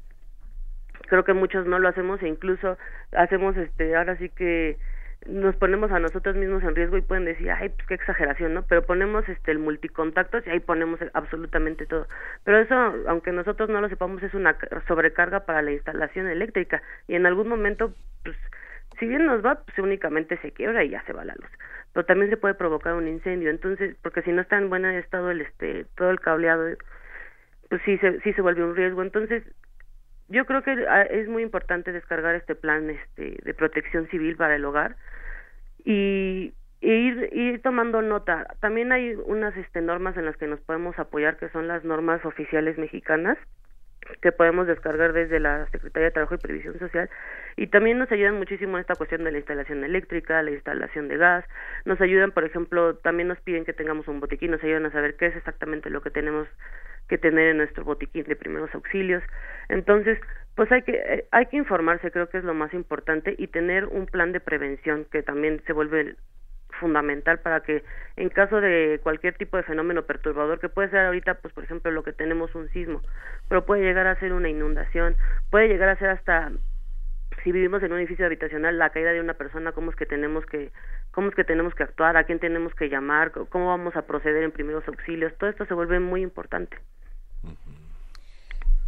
¿Qué encuentra, arquitecta? De, ¿cuáles, son las condiciones que en esta, en esta asesoría que se dio ante los sismos encontramos como un poco en la, en, la psicología, en la manera de funcionar de los grupos frente a esto? No sé, uno piensa, por ejemplo, que la gente que se quedó inerme tal vez eh, fue víctima de una enorme depresión que le impide como movilizarse, sentir que no hay futuro, que todo va a seguir igual, o los sentimientos de grandiosidad que la gente piensa a mí no me va a pasar, esto no está sucediendo, y, la, y las personas que ahora en muchos casos en Iztapalapa yo escuchaba decir este no hay alternativa no hemos tenido una respuesta vamos a regresar a nuestros edificios si nos caemos nos caemos con todo. Ahora hay un programa frente a esto que les volvieron a apoyar con rentas pero estas actitudes son muy distintas digamos desde la perspectiva este personal subjetiva. Cómo cómo lo ha experimentado desde el punto de vista más más técnico más académico bueno, yo el, lo que sí he visto este, en la población es que también lo, he visto muy polarizado. O sea, he encontrado personas que, que se han interesado muchísimo. Este, últimamente he tenido mucha gente que viene de parte de inmuebles habitacionales y me dice como, oye, quiero que nos vengas y nos capacites quiero que este vengas y revises este mi edificio, que, que esté absolutamente todo bien, que nos digas qué es lo que tenemos que hacer en cuestión de mantenimiento. Quiero cambiar este mi instalación eléctrica, quiero cambiar mi instalación de gas. Tengo una persona mayor, ¿cómo la saco? ¿Qué, ¿Cuáles son los protocolos a seguir, no? Y tengo, también tengo gente que, aparte de, del inmueble, ya, ya hace conciencia en todo, gracias a Dios, ya hacen conciencia en todo, porque hay acciones básicas en las que nosotros deberíamos tener esta conciencia de la protección civil y no la tenemos. Por ejemplo, ¿quién de ustedes realmente cuando va al cine elige el asiento porque dice, ah, este está cerca de la salida de emergencia? Nadie. O sea, realmente todo el mundo dice, ay, aquí se ve bien padre la película, pero no tenemos en cuenta que estamos en un lugar con mínimo 50 personas, que esas 50 personas no sabemos cómo van a reaccionar y que en cualquier momento nos puede tocar algún fenómeno perturbador y que nosotros tenemos que estar alerta y tenemos que estar listos para poder actuar. Y pues también sí he tenido esta parte de que, que dices tú Miguel Ángel de este vamos a regresar y todo eso, incluso gente que lamentablemente se queda en la desinformación y no hace nada más. Por ejemplo, el otro día me, me mandaron, ay, creo que fue este por febrero un mensaje según de, de hecho del sismológico de la UNAM que decía tengas ten cuidado porque el miércoles va a venir otro sismo igual que el del 19 de septiembre. Este todo se va a caer no y pues realmente no o sea realmente este seguimos sin informarnos seguimos compartiendo esa desinformación seguimos creando pánico y pues yo creo que aquí lo más importante es empezar a capacitarnos y empezar a hacer conciencia para que nosotros también en estas situaciones que ya tuvimos ya sabemos que pues es difícil cuando viene un sismo no todos todos tenemos este miedo porque pues hemos visto cómo se han caído edificios hemos estado en esos lugares apoyando hemos este tenido a, alguna persona que, que lo perdió todo o conocemos a alguien que incluso quedó atrapado y ya no pudo salir y pues es muy lamentable. Pero eso no debe hacer que nosotros estemos este negados o que nosotros actuemos este desesperadamente. Siempre debemos de tratar de actuar pensando para poder salir adelante eh, creo que es, es, interesante. Habíamos ya planeado esta entrevista y esta conversación, María, pero el miércoles justamente no, no, este, sin que nadie lo pudiera prever, porque los sismos ocurren todo el tiempo y nadie los puede prever. Eh, sonó la alerta sísmica y entonces estábamos al, al, aire y yo creo que lo que sucedió por lo menos en, en estos espacios y supongo que en otros, fue que nos dimos cuenta de todo aquello que habíamos dicho en septiembre que teníamos que hacer y que todavía no terminamos de resolver. Entonces, eh, cómo, cómo, ir, cómo ir generando, ¿no? Siempre hay en, en, las comunidades, siempre hay una persona o dos que están más preocupadas, que tienen esta, esta manera, ¿no? Eh, a lo mejor en, en los edificios o en los conjuntos de vecinos hay uno que está siempre eh, em, pugnando porque se revisen los, los, este, los tanques de gas, porque se hagan este tipo de ejercicios, porque se haga un, una planeación más efectiva y todos los demás le dicen, sí, bueno, pero lo primero que urge es, este, pintar la fachada, entonces luego vemos lo de tu problema con el tanque de gas, ¿no? Entonces, ¿cómo, cómo vamos jerarquizando, cómo vamos estableciendo qué hay que hacer primero y cómo lo vamos eh, metiendo en nuestra vida cotidiana, esta prevención? Eso se llama análisis de riesgos y vulnerabilidades y es este una cuestión pues básicamente de hacer una evaluación por ejemplo, ¿qué pasa si no pintamos la fachada? Pues, pues realmente nada, digo, se va a ver mal, este, sí puede llegar a tener algún desgaste en la cuestión este de, de los acabados, ¿no? El repellado o algo por el estilo, pero pues realmente no va a pasar nada, entonces ese es un riesgo medio. ¿En cuánto tiempo se puede llegar a pintar la fachada? Pues igual y no se pinta en este año, pero se pinta el próximo y el riesgo va a aumentar, pues la verdad es que no, no va a aumentar. Pero, por ejemplo, ¿qué pasa si nosotros no arreglamos nuestra instalación eléctrica? ¿Puede ahorita pasar algo? Pues igual y no, pero pues ese ya igual y no ya nos está diciendo un grado de riesgo, ¿no? Este, oye, pero qué, este, qué pasa si, si nosotros la seguimos usando así diario y, y seguimos teniendo nuestro multicontactos y todo, puede llegar, este, a causar algún daño? Pues sí, sí, sí puede, este, puede causar un incendio, ¿no? Entonces ya desde ahí nosotros estamos haciendo una jerarquización y decir, bueno, ¿y cuánto tiempo podría llegar a pasar, este, de aquí a que sucede ese incendio? Este, un mes, dos meses, Ah, entonces ya eso ya nos está hablando de la importancia y el tiempo en el que debemos de hacer las cosas. Entonces es importante que nosotros hagamos este análisis de riesgos y vulnerabilidades en todo en todo el edificio y pongamos este este primero la- lo que tengamos en un riesgo alto. Sobre todo hay que recordar que la, la casa habitación es un lugar muy muy difícil lamentablemente. ¿Por qué? Por esta cuestión misma que me dices tú, ¿no? O sea, este, a veces nosotros decimos, no, es que es más importante cambiar el tanque de gas. Y hay personas que dicen, no, no, no es más importante la fachada. Pero también hay que tomar en cuenta que muchas veces estas personas ni siquiera dicen, no, no, no es más importante la fachada. Hay gente que ni siquiera paga el mantenimiento y por ende tampoco luego quiere hacer absolutamente nada. Entonces también es importante saber que nosotros nos podemos apoyar en instituciones, por ejemplo la Prosoc nos ayuda a, a nosotros a tener este a lidiar con este tipo de vamos a decir pleitos este en- entre particulares para que también nosotros apoyados en la ley porque aparte sí está en la ley todo esto que tenemos que hacer este a nosotros apoyados en la ley podamos llevar a cabo este tipo de, de acciones lo más rápido que se pueda Eh, justamente pensando en, en protocolos y en prevención, eh, discutíamos hace algunas semanas, María Méndez Domínguez, el tema de cómo para los automóviles no existe este tipo de, de prevención y, todos los riesgos que ocurren cuando tiembla en nuestra ciudad y, por ejemplo, las personas van en el segundo piso periférico, en Tlalpan, en las avenidas, digamos, de, de alta velocidad, que, bueno, pues no están preparados para lo, cómo, cómo se reacciona en casos como estos. ¿Existe algo ya, algún plan para las personas que van en sus vehículos y que de una u otra manera tienen que prevenir estos incidentes? Como tal no existe un plan, o sea, por ejemplo, en todos los otros sí se llaman, de hecho, programas internos de protección civil. Hay uno para establecimientos, eh, obras y hay otros para habitacionales, pa- otros para hospitales, pero como tal para el coche no hay. Sí hay medidas a seguir, por, eh, por ejemplo, el, el detenerse, bajar, este, quedarse den- eh, dentro de- del automóvil, pero no no hay este no hay como tal un plan, un programa, una ley, no hay, no hay absolutamente nada que regule esta situación cuando uno está en el coche, contrario a todo lo que sucede en todos los demás inmuebles. Ocho meses después de, del sismo, justamente ahora que fue esta alerta sísmica del día lunes, ¿qué día fue el que sonó la alerta sísmica? El miércoles. El miércoles, perdón. Eh, pudimos ver los que tuvimos que evacuar, digamos, los edificios, como muchas personas simplemente frenaron su coche y se bajaron. Y, y si no tenemos un plan para eso, eso puede causar una serie de accidentes. Recordamos hace ocho meses como muchas personas fueron atropelladas eh, de manera lamentable por salir corriendo de los, de los inmuebles. Digamos, ahora sí que nadie sabía en ese momento, por más protocolos, muchos no supieron cómo reaccionar, pero ahora que ya los tenemos, eh, ¿qué se tendría que exigir o cómo tendríamos que pedir para los que van en transporte público, por ejemplo, que van en, en, el metro. en el metro, que van en el metrobús, que van en otros, en otros transportes y que son igual de importantes? ¿Qué, qué podríamos exigir? Pues yo creo que sí sería muy importante que este, se crearan programas internos de protección civil para todo tipo de, de situación. Los programas internos de protección civil son, este, vamos a decir, una guía del antes, durante y después de cualquier tipo de fenómeno perturbador, porque hay, pues, ahorita estamos hablando de sismos, pero existen muchísimos tipos de fenómenos perturbadores.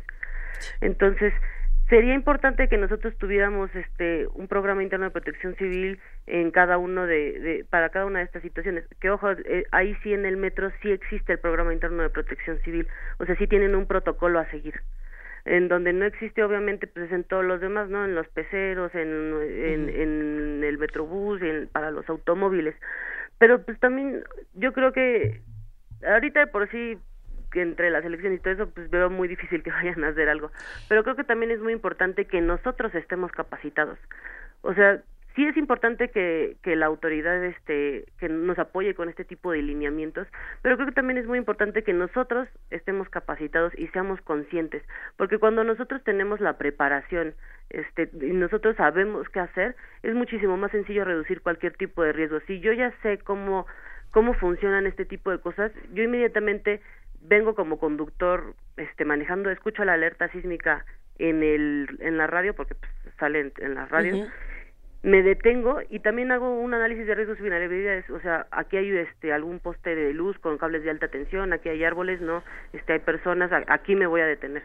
Es, mu- es muchísimo más sencillo poder actuar en cualquier tipo de de situación cuando se tiene una capacitación y una conciencia que que pues estando así que es lo que es lo que sucede con con lo que dijeron no que mucha gente fue atropellada. Incluso aunque no hubiera sido atropellada tú te puedes detener y como no como te detienes ahí donde sea te puede caer un árbol y puede cua- pasar cualquier tipo de situación. Entonces es importante que nosotros seamos capacitados y tengamos esta visión de la protección civil para que cuando suceda algo digas ah y yo inmediatamente, por ejemplo, algo muy chistoso que me pasa es que ya llego a cualquier lugar y digo, ah, esta es mi área de menor riesgo, esta es mi ruta de evacuación. Entonces, pues, Podemos quedas- ir contigo a todos, puedes venir con nosotros a todos lados, por favor. Pues es que, es que de verdad se vuelve como, quiera que no se vuelve un hábito, ¿no? O sea, ya, ya se vuelve algo común de tanto estar metido en el tema. Pero también yo he visto que la gente que sí se ha capacitado y todo me dice, oye, ¿sabes qué? Es que ya cada rato voy caminando y digo, ah, ese extintor sí está eh, con mantenimiento, ah, ese extintor no. Entonces, se vuelven cositas que uno lo toma luego de risa, pero finalmente se vuelven vitales a la hora de, de cualquier tipo de emergencia. Entonces, sí es muy importante que nos capacitemos y a través de eso hagamos nuestra vida diaria. Es que sí, uno no, eh, digamos, no es que quieras vivir en el pensamiento catastrófico, pero esta idea de si no pienso en eso no va a pasar, ¿no? O sea, tiene uno que pensar todos los días al despertarse, hoy va hoy va a temblar, ¿no? O, porque, porque es muy factible que suceda. Porque estamos en una zona sísmica. Si no es hoy, va a ser mañana o mañana o mañana, pero, pero va a ser. Entonces sí hay que pensarlo así y sí hay que eh, sí hay que irlo haciendo un hábito pero pero nos cuesta mucho trabajo justamente porque porque tendemos a pensar voy a resolver lo, lo inmediato y lo que es eh, lo que podría resultar catastrófico de pronto lo dejamos para otro momento porque pues ya sería muy la de malas y ya cuando uno piensa ya sería muy la de malas entonces ya se está se está negando a pensar en, en pues en lo que puede pasar todos los días por el lugar donde estamos y por la forma en que vivimos. Pues de hecho sí, o sea, es que yo ni siquiera entiendo como el otro pensamiento me es muy, me es muy difícil, porque de hecho todos los días tiembla, o sea, todos los días tiembla en la Ciudad de México, absolutamente, ahorita está temblando, pero pues en diferente magnitud, ¿no? Entonces, este, pues no podemos este negarnos más viviendo en, en esta ciudad, ¿no? Más siendo todos los que somos es es muy difícil que nosotros nos estemos negando y es se vuelve muy importante la prevención. Realmente no sé cuántos de ustedes tengan, por ejemplo, una mochila de vida en su casa. Ya todos tenemos. La tenemos este, como No, ahora sí desarmada. ya, ahora sí tenemos todo, Sí. pero lo tenemos en diferentes en diferentes sitios. Sí. Ah, no, pues así no Pues cuenta, no. porque el chiste es que nosotros en el momento de la emergencia tomamos nuestra maleta y adiós, así, bye.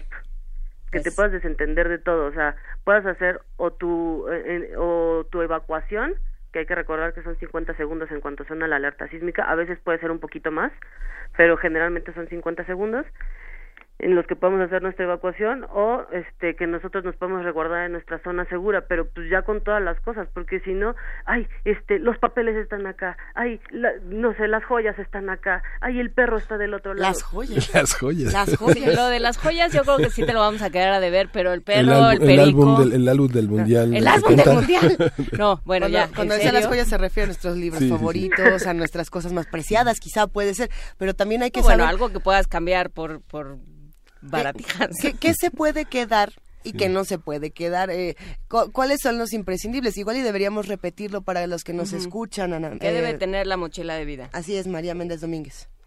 A ver, la mochila de vida debe de tener, por ejemplo, todos sus documentos este, importantes, ¿no? También, ojo, también aquí hay dos opciones. Puede ser el documento en, en digital o puede ser este el documento en físico, ¿no? Porque pues ya con la tecnología pues ya podemos escanear todo.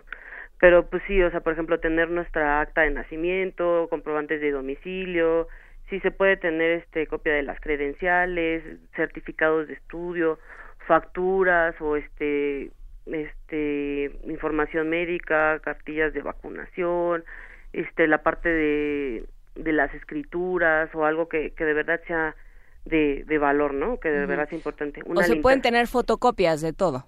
Sí, sí se pueden tener fotocopias, porque aparte recuerden, sobre todo ahorita que fue lo del sismo, este muchas instituciones pues entendieron eh, la situación de que varios habían perdido pues, absolutamente todo y pues te regalan este regalaron las impresiones no pero pues también se hay veces que tienen folios y así y es más fácil con la este copia del documento este sacarlo. Entonces se puede tener también en copia.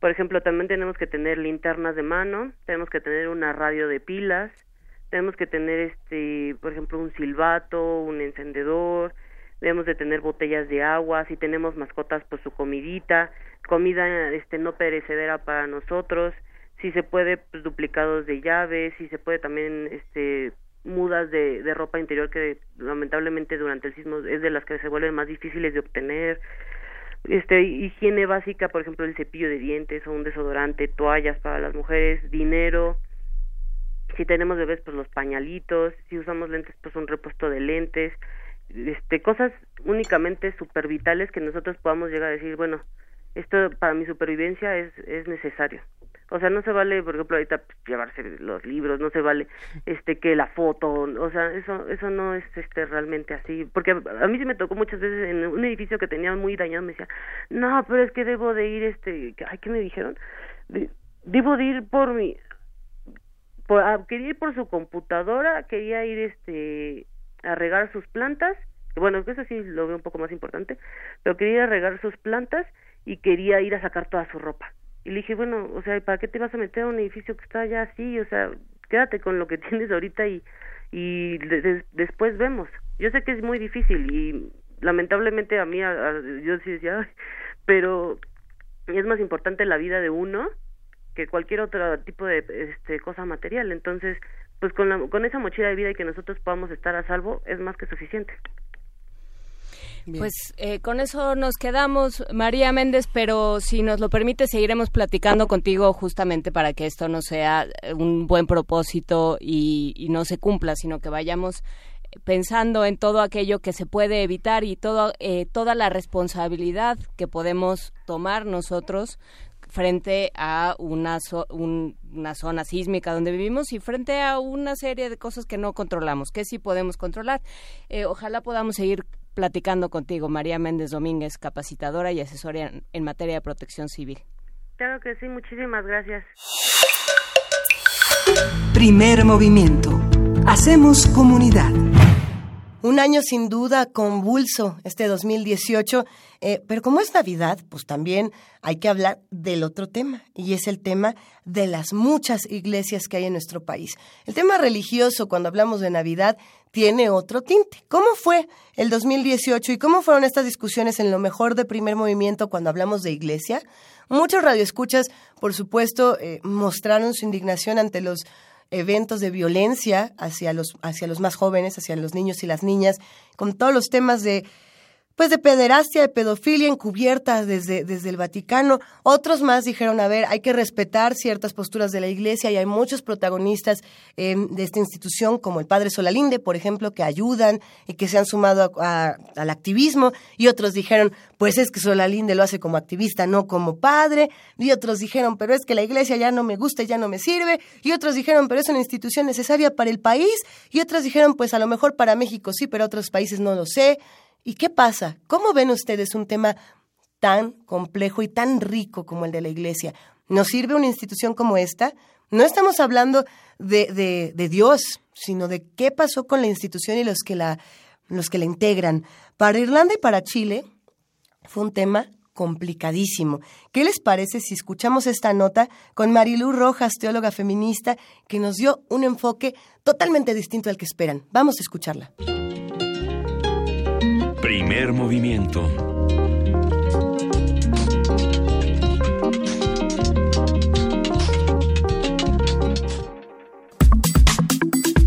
Nota Internacional.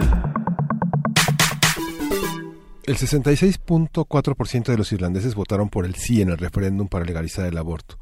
Se espera que tras este resultado en la consulta realizada el 25 de mayo sea derogada la octava enmienda de la Constitución de la República de Irlanda, que fue aprobada en 1983 tras un referéndum y que es una prohibición casi total del aborto, incluso en casos de violación, incesto, malformación del feto o riesgo para la salud de la madre. El triunfo de sí supone del sí supone una derrota importante para la Iglesia Católica y refrenda el cambio de la sociedad irlandesa que hace tres años también aprobó a través de un referéndum el matrimonio entre personas del mismo sexo. Mientras tanto, en Chile, 34 obispos renunciaron hace dos semanas en el marco del escándalo de abusos sexuales que sacudió a la Iglesia Católica del país sudamericano. La decisión de los religiosos se produjo luego de una reunión con el Papa Francisco ante los graves errores y omisiones en el manejo de esos casos. Vamos a platicar sobre lo sucedido en Irlanda y en Chile, lo que revela del lugar que ocupa y el que debería ocupar la Iglesia Católica en el contexto actual. Nos acompaña Marilú Rojas, teóloga feminista, y te agradecemos, Marilú, estar de vuelta con nosotros. Buenos días, muchas gracias por la invitación. Agradezco este espacio de reflexión que siempre es muy interesante abonar al, no solo a las estadísticas y a los datos duros, sino también a la profundización de, de lo que sucede en el entorno. Ahorita que, que leíamos que era una derrota importante para la Iglesia Católica, hablábamos fuera del aire que es una derrota para una parte de la Iglesia Católica, ¿no? Porque, bueno, eh, pues hay, hay tantas variantes de esta Iglesia como hay fieles y pues hay, hay de todo. Eh, ¿Qué es lo que qué, es lo que está pasando hoy? ¿Cómo, cómo ves desde la teología y desde el feminismo cómo se eh, analizan estos dos estos dos acontecimientos? Bueno, por un lado decir que estamos ante la crisis de una iglesia institución patriarcal.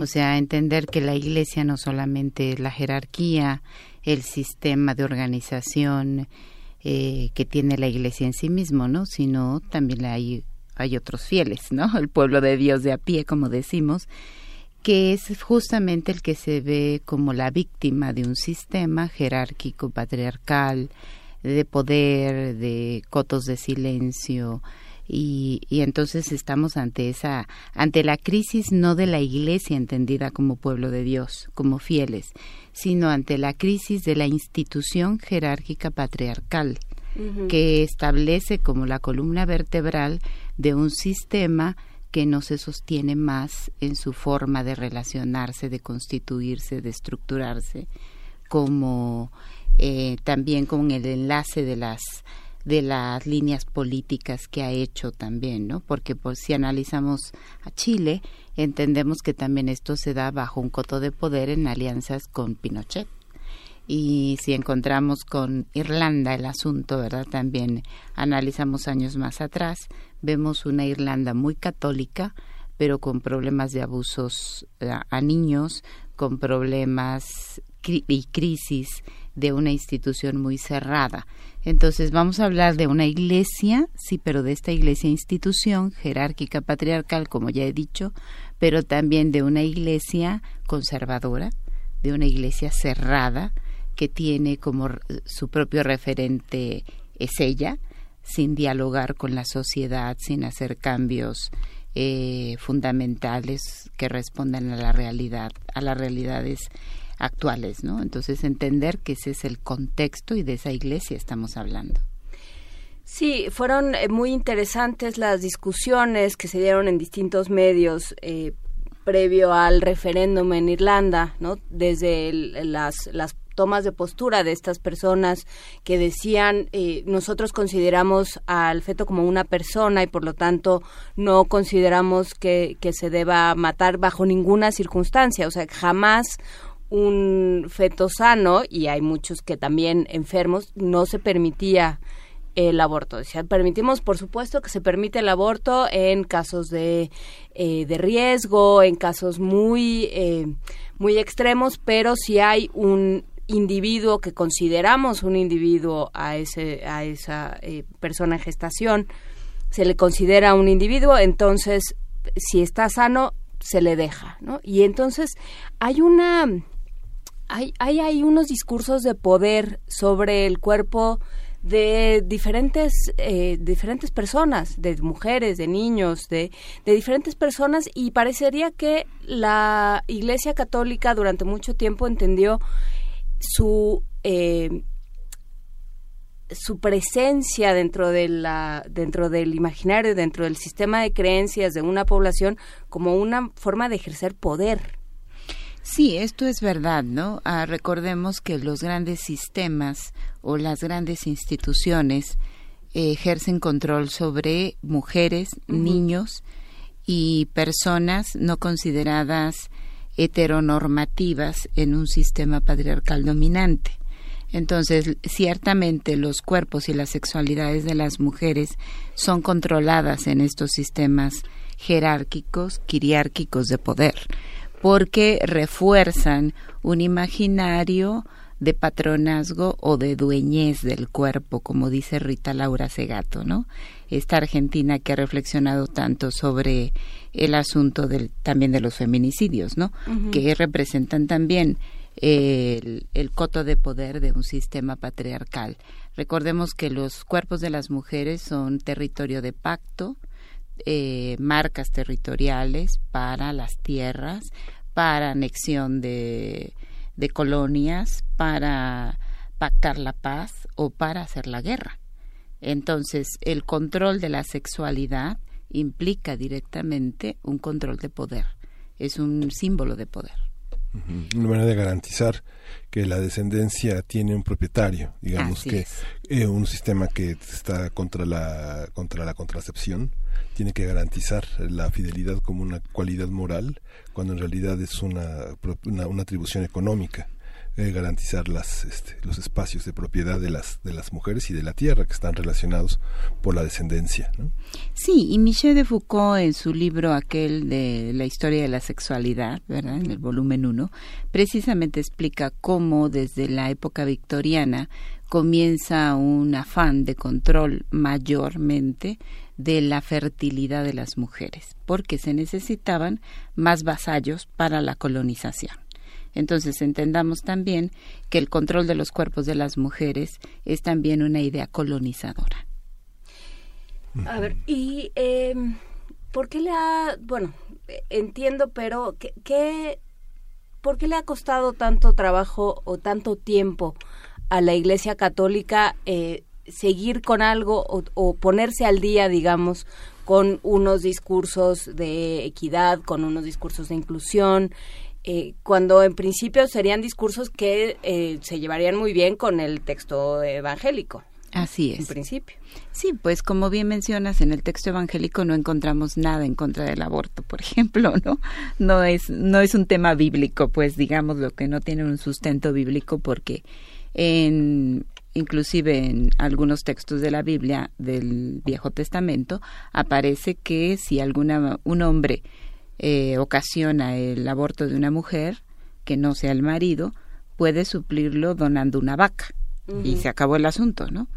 Entonces ese no era un problema de las sociedades tribales ni de la antigüedad, ese es un problema de la modernidad. ¿no? Pero yendo un poco más a tu pregunta de por qué la Iglesia le ha costado tanto trabajo. Bueno, yo a lo mejor voy a dar una respuesta muy superficial, pero a la vez muy profunda. El asunto es que la Iglesia Católica está dirigida por hombres.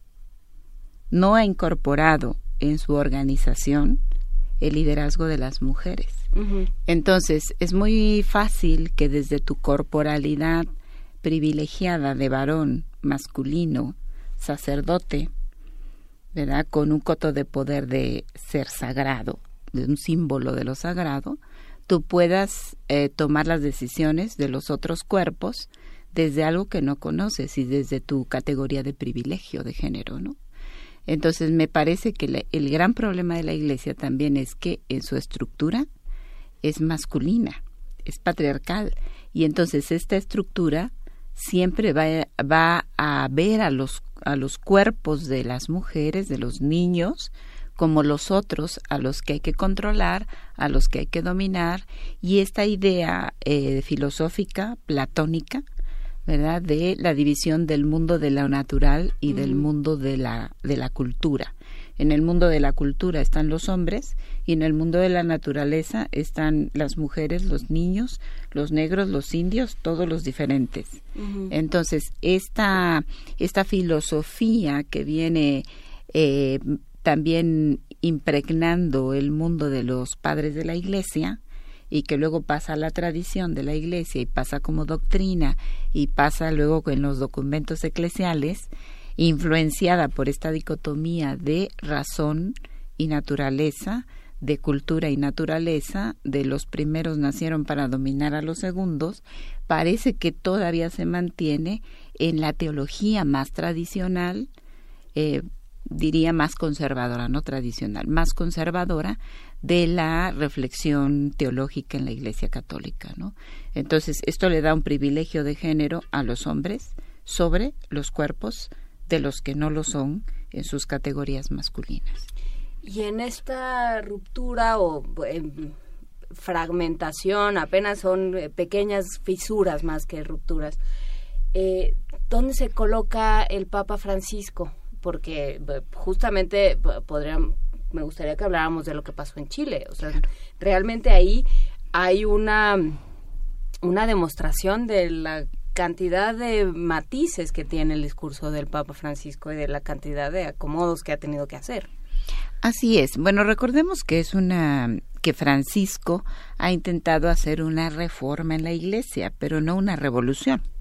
O sea, significa que nada más va a limpiar y en esta limpiar la imagen de una iglesia muy deteriorada, pues entra con toda esta polémica y con los errores que él mismo comete al no reconocer eh, las primeras acusaciones en su visita a Chile, ¿no?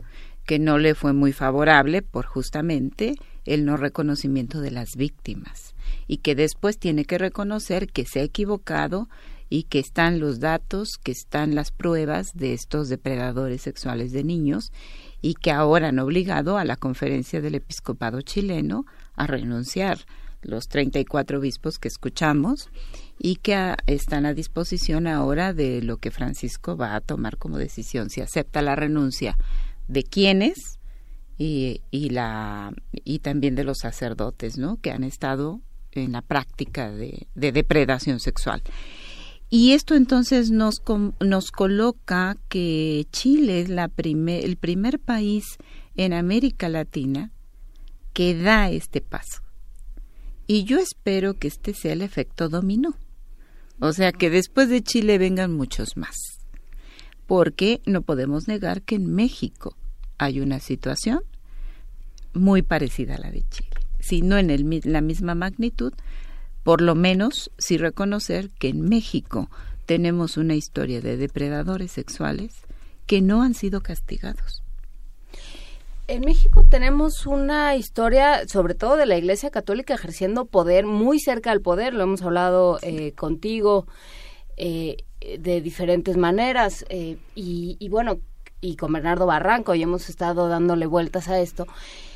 Y, y sí, están muy cerca del poder y están muy cerca o sea, tienen esas dos funciones, porque eh, constantemente nos enfrentamos con que los sacerdotes terminan siendo eh, los, los jerarcas de la iglesia o los locales son quienes terminan siendo quienes resuelven o más o menos desatoran ciertos conflictos sociales, ciertos conflictos políticos con delincuencia organizada y demás. Pero, pero también existe esta otra figura del sacerdote todopoderoso y del y del, eh, del jerarca que todo lo, lo cubre, que todo lo tapa y que dice aquí no pasa nada y nosotros no nos regimos por las leyes de los hombres, sino por las leyes de Dios. Y en un momento, eh, en una situación preelectoral en la que estamos ahora, es un problema también. Claro, Claro, porque recuerden que hay dos instituciones que tienen una especie de matrimonio sagrado, que es el capitalismo neoliberal y el cristianismo. Y entonces eh, Claudia von Herfol usa esta metáfora, ¿no? El capitalismo neoliberal se casó con el cristianismo y tuvieron a su hijita la violencia. Entonces, son dos sistemas patriarcales que se instalan en el imaginario social y que producen, reproducen violencia, pero que la sociedad es parte de esto. O sea, es una, somos una sociedad que necesitamos también crecer y madurar para no seguir pensando que el clérigo o que el líder político es sagrado, es intocable y es el que nos va a venir a salvar o a redimir. Claro, porque el capitalismo también está muy afianzado en esta idea de hay unos que dirigen y otros que esto que hablabas de que, refiriéndote al, al retomar las ideas de Platón del mundo de lo natural y el mundo de, de la razón y de la cultura.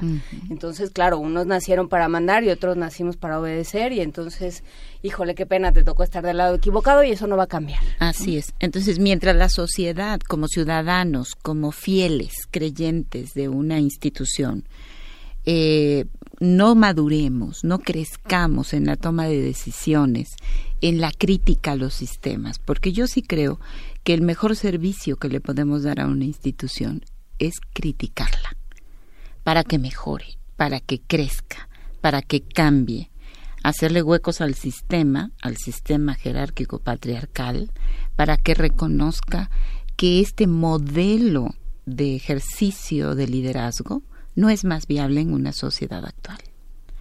Que todos los seres que participamos en una institución, sea política o sea religiosa, necesitamos también participar con conciencia libre, crítica y autónoma para que la, la institución crezca. De otra manera, la institución se cae porque es un sistema eh, de dominación, porque es un sistema dictador.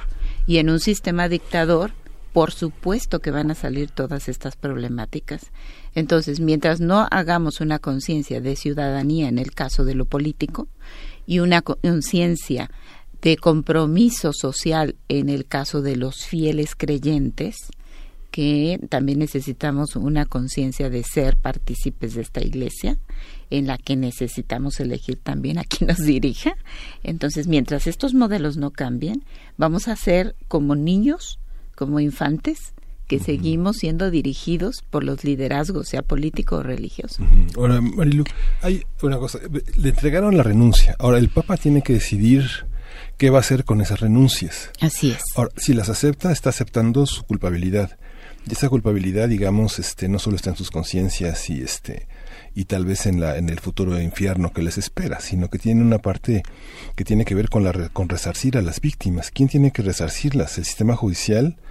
¿El Vaticano? ¿O quién? Digo, pienso en un papa que habla español, argentino, de una sociedad que durante muchos años eh, nos han eh, enseñado a que es una sociedad educada, psicoanalizada. Uno ve los anuncios de los diarios en Buenos Aires, cada, cada esquina hay un, consultorio de psicoanalista, pero la, la, última encuesta que hicieron cuando el Papa tomó el papado, cuando Francisco tomó el papado, fue que 98% este, de los creyentes, que son hoy el 77% de los argentinos creyentes, 9 de cada 10 afirman que creen en Dios, por ejemplo, y gran parte de los mayores de 65 años son el 98%, 98% de los creyentes.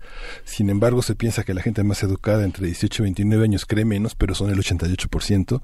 Es una sociedad católica a pesar de que tiene la industria editorial más importante, uno de los mayores índices de lectura en América Latina, es un papa que, que, que go gobernó una sociedad muy católica donde la mayoría de las mujeres superan de entre el 98 al 88% de los hombres los, la, la, práctica católica. El 31 van a misa todos los domingos, por ejemplo. ¿no?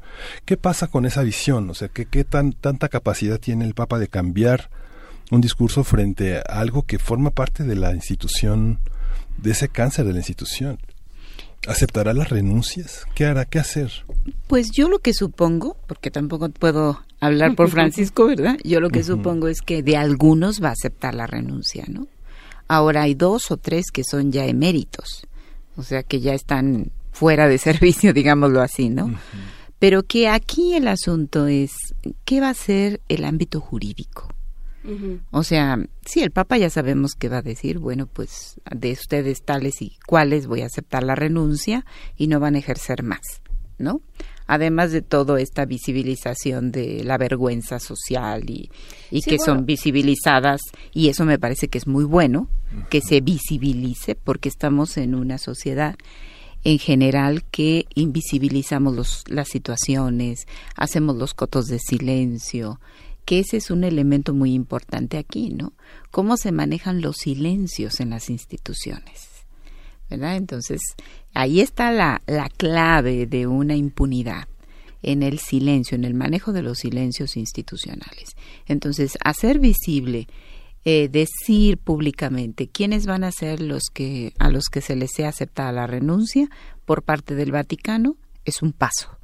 O sea, entendamos que sí es un paso el que eh, los obispos den la pidan la renuncia o pongan su renuncia y que el, el Papa seguramente les ha pedido a algunos renunciar. O sea, se les pide políticamente correcto que renuncien antes de que pues, sean de, degradados, de que sean degradados, ¿no? Entonces, eso eso ya es bueno. Ahora, de quiénes va a aceptar y de quiénes no, eso no lo sabemos. También entran las políticas vaticanas ahí, ¿no? Pero que a quiénes va a poner, esa es mi preocupación. ¿A quiénes va a elegir? ¿De dónde va a elegir a los nuevos eh, obispos o los nuevos sacerdotes? ¿De dónde va a tomar Francisco eh, personas que puedan subsanar las heridas de una, de una sociedad tan dañada? Entonces, ese es el proceso de resarcimiento de, de la Iglesia. Ahora, no basta con pedir perdón. Yo puedo perdonar, pero que la persona vaya a la cárcel. Es que ese es el tema, ¿no? O sea, Vaya si al nos juicio. enteramos nosotros, uno asume que se enteraron también las autoridades Claro, chilenas, ¿no? exacto. Yo me imagino que algo, si no, ojalá que nos estén oyendo.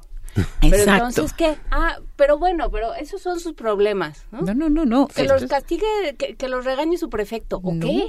no tiene, y además por ser una sociedad católica, y entonces el ámbito jurídico tiene que in- incidir allí. Muy bien, pero usted va a la cárcel y usted va a purgar tantos años y usted tiene un juicio y, y muy bien. Entonces, eso es lo que toca al ámbito social, o sea, al ámbito jurídico. Ponerlos a disposición de las leyes chilenas y, y ponerlos a disposición de un juicio. Y volviendo al tema de la sociedad, eso les toca a todos los chilenos, independientemente de su sistema de creencias, independientemente de todo. ¿no? Exacto, porque puede ser que algunos no católicos digan, bueno, pues a mí no me afecta porque yo no soy católico. No, sí te afecta, porque es a tu sociedad a quien afectó. Es a tus ciudadanos a quien afectó. Entonces la sociedad chilena tiene que tomar parte, no sé si en un referéndum o qué van a hacer para decir qué vamos a hacer con estas per- con estas personas que no son poquitos y que han sido los líderes y quienes hemos puesto la confianza y que ahora, así como hemos depositado la confianza, también los ponemos en un juicio. ¿Verdad? Eso, eso es una cosa que debe hacer la sociedad chilena y, y las leyes de Chile. Claro, eso es un tema fundamental porque se ha manejado como un problema interno de la iglesia y es un problema eh, social, es un Social. problema político, es un problema de comunidad. Así es, y, y lo mismo pasa en Irlanda, ¿no? O sea, el, el asunto del derecho a decidir, o del aborto, como le han llamado, y el asunto de los de Chile no están separados, son problemas sociales, no son problemas eclesiales, eso hay que entender, ¿verdad? Pues con eso nos despedimos. Muchísimas gracias, Marilú Rojas. Vamos a seguir eh, platicando contigo. Has, has despertado este, conciencias y entusiasmos en Twitter. Te lo agradecemos muchísimo. Bueno, y en nuestras redes y en nuestras cabezas también. Te lo agradecemos mucho y platicaremos pronto, ¿no? Sí, con mucho gusto. Muchas gracias. Muchas gracias, Marilú. Y nos vamos a la Al pausa. corte, a la pausa. Vámonos. Primer movimiento. Hacemos comunidad.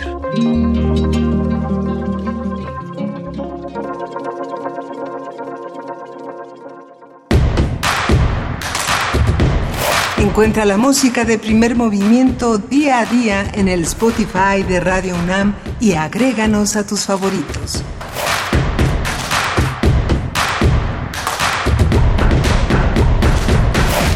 Bienvenidos a esta tercera hora de primer movimiento, queridos radioescuchas que hacen comunidad con nosotros.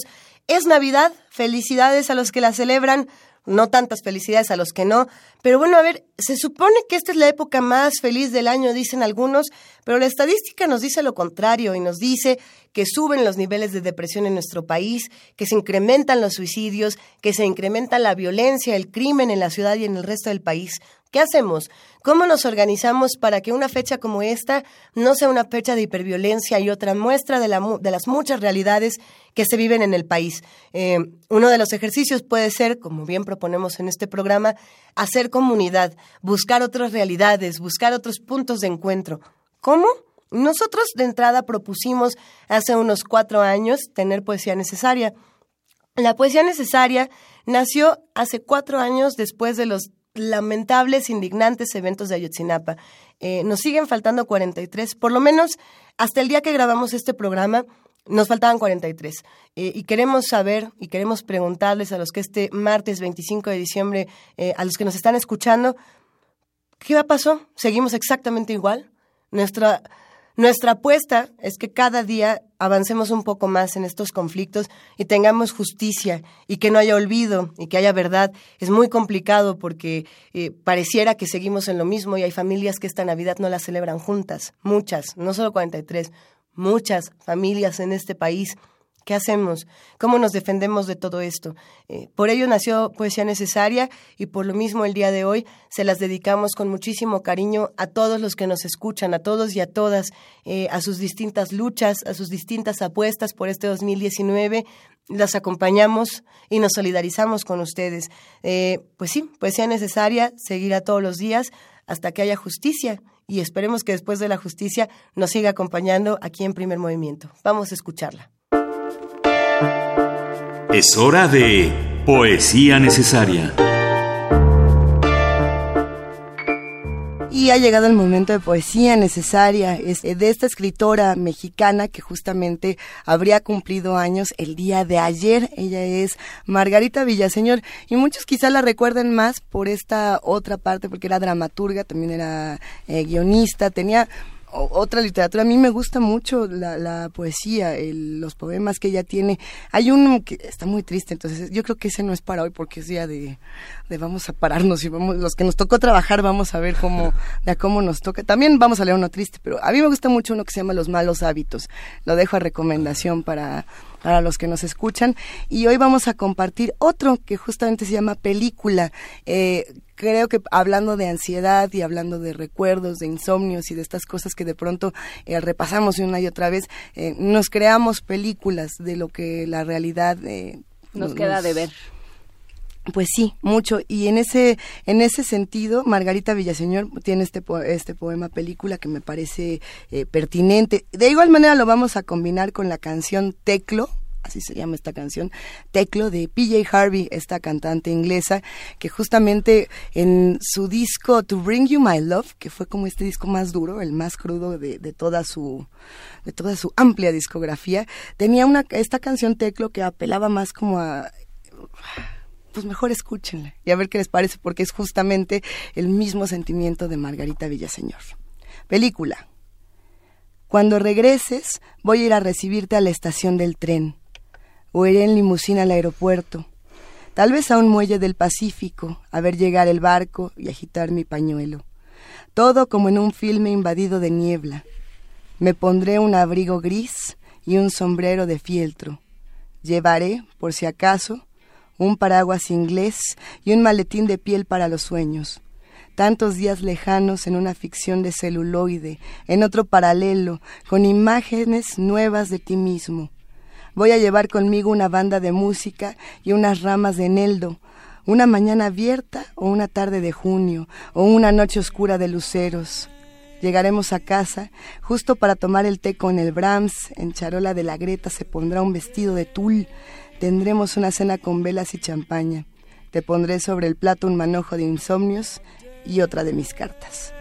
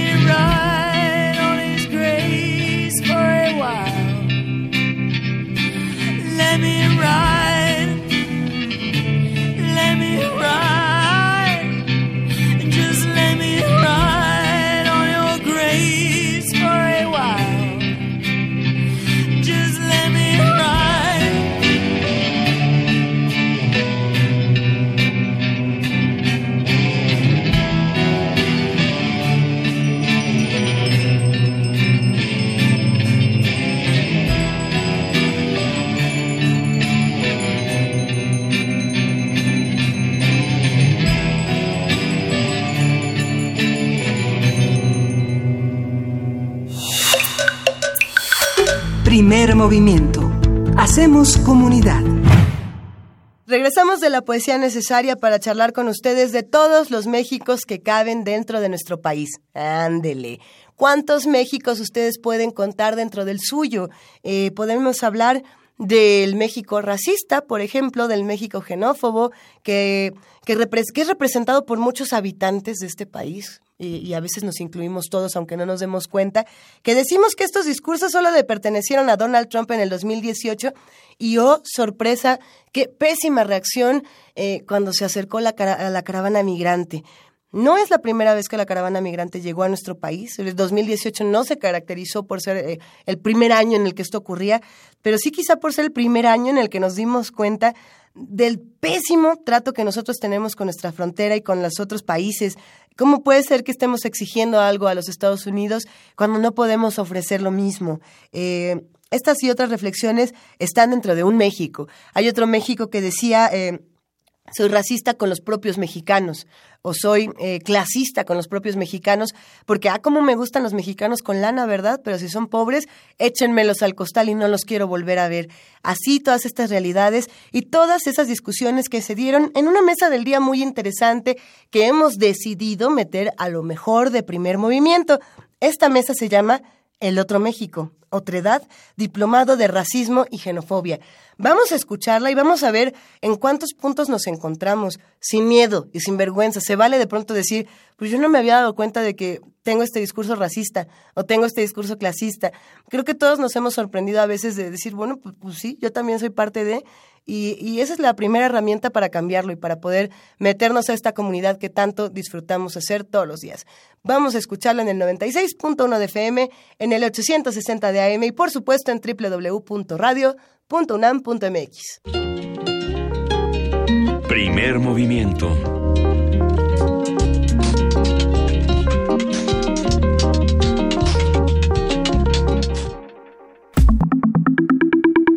La mesa del día. La xenofobia es el miedo, rechazo u odio al extranjero, mientras que el racismo es la ideología que defiende la superioridad de una raza frente a las demás, muchas veces para mantenerla aislada o separada del resto del mundo. El Centro de Investigaciones Interdisciplinarias en Ciencias y Humanidades, en colaboración con la Red de Investigación Interdisciplinaria sobre Identidades, Racismo y Xenofobia, el Consejo Nacional para Prevenir la Discriminación y la Comisión Nacional de Derechos Humanos realizan un diplomado virtual para evidenciar y combatir el racismo y la xenofobia. Algunos de sus objetivos son entender y analizar qué son estos dos conceptos, sus manifestaciones particulares en México y en otros países de América Latina y el mundo, examinar iniciativas de prevención y combate, así como identificar ideas, creencias, discursos y prácticas xenófobas en los entornos de los participantes. El periodo de informes, entrevistas e inscripciones inició el pasado 7 de mayo y concluirá el 27 de julio. El diplomado comenzará sus trabajos el 6 de agosto. A partir del diplomado virtual Racismo y Xenofobia en México, organizado por el SEICH, hablaremos sobre la necesidad de tratar estos temas desde la academia, su actualidad, su concepción en la vida diaria y sus posibles salidas. Están con nosotros ya la doctora Olivia Gal Sonaven, investigadora titular de este centro, coordinadora de la red Integra con Acitunam sobre identidades, racismo y xenofobia. Bienvenida, Olivia. Muchas gracias. Y el licenciado Diego Morales, él es licenciado en Historia por la UNAM, miembro de la red In- Integra y del equipo ejecutivo del Diplomado Virtual sobre Racismo y Xenofobia en México. Bienvenido. Gracias, buenos días. Buenos días a ambos. Cuéntenos, eh, ¿de qué hablamos cuando hablamos del otro en México? Porque todo el, el- el punto central de este asunto es cómo entendemos el al otro y cómo entendemos el nosotros también. Olivia, ¿de qué hablamos cuando hablamos de esto? Bueno, digamos que hay muchas maneras de entender un nosotros y los y quiénes son los otros. Hay muchas, ¿verdad? Digo, se puede hablar de género, se puede hablar de preferencia sexual, se puede hablar de edad, se puede hablar de, en fin, hay muchísimas maneras. Ahora, nosotros nos ocupamos de una de ellas o de, de algunas de ellas relacionadas con los temas de racismo y, y xenofobia. Y ese sentido, eh, los otros en nuestro país, bueno, primero habría que decir quiénes somos nosotros. Y México ha definido al nosotros como eh, una nación formada por mestizos. Mestizos que solo están eh, hechos de dos, lo que se dice, dos sangres y dos culturas, la indígena y la española. Y normalmente no se dice en este país somos, o sea, la gente no dice soy mestiza, a menos que de veras le preguntes. Eh, pero la gente cree que mexicanidad y mestizaje es sinónimo. Bueno, esto es un tema muy largo, muy complejo, en el que hemos trabajado mucho. Pero entonces, si los mestizos son los mexicanos, por excelencia, ¿quiénes son los otros? Bueno, los otros de dentro de la nación son básicamente los indígenas, y claro que indígena es un, una categoría demasiado englobadora, porque sabemos que hay muchos pueblos, los afrodescendientes, que por primera vez en 2015 se reconoció que hay afromexicanos, y yo diría que también hay otros de dentro de la nación que son los inmigrantes que llevan muchas generaciones en este país, que son mexicanos por nacionalidad, pero que México sigue viendo como que no son plenamente mexicanos o no son realmente mexicanos. Tenemos muchos otros, entonces. Eh, ¿Y cómo, cómo trabajamos esto? ¿Por qué, ¿Por qué sale, Diego Morales, la necesidad de hacer un diplomado sobre esto? Bueno, sale de la idea de que a final de cuentas es un fenómeno que se niega constantemente, ¿no? Al ser todos mestizos, realmente ahí se, eh, eh, se soluciona el problema. Dejas de ver a los demás como parte integrante de la nación y solamente los ves de un modo eh, muy reducido, ¿no? Es el mundo indígena en general, sin considerar toda la diversidad que hay. Eh, niegas eh, las diferencias que pueda haber en cuanto a eh, creencias religiosas, en cuanto a procedencias nacionales. Y eso pues se ha ido constituyendo como una idea de que si México es un país de mezcla de dos culturas, pues entonces no puede ser racista. Entonces es importante llevar a la mesa, eh, a la agenda pública, pues la discusión de que realmente en esa como capa que cubre todo en el ser mestizo, pues realmente se, ocultan muchos rasgos pues racistas, ¿no? de negación de las demás otredades. ¿Cómo identificar las raíces del racismo? Digamos, en, varía, digamos, de latitud a latitud, cuáles son las raíces que lo fundamentan. ¿no? Eh, en el caso de México, ¿qué es la religiosidad, las costumbres?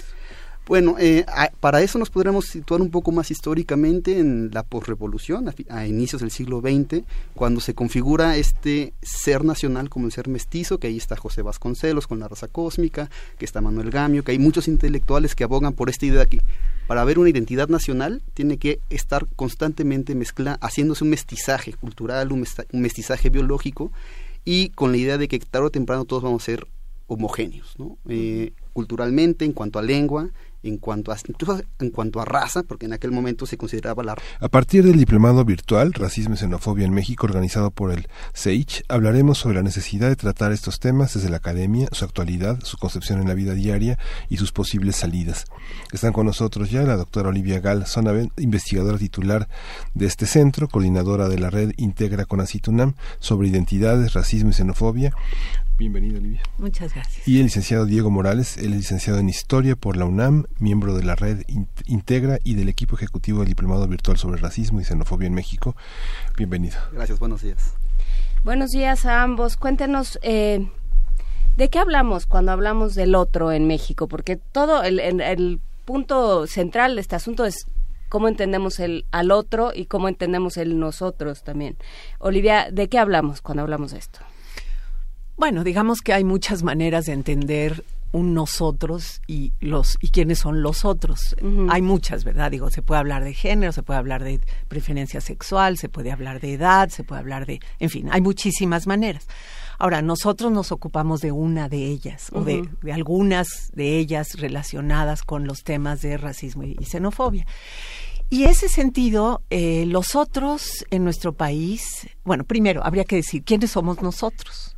Y México ha definido al nosotros como eh, una nación formada por mestizos. Mestizos que solo están eh, hechos de dos, lo que se dice, dos sangres y dos culturas, la indígena y la española.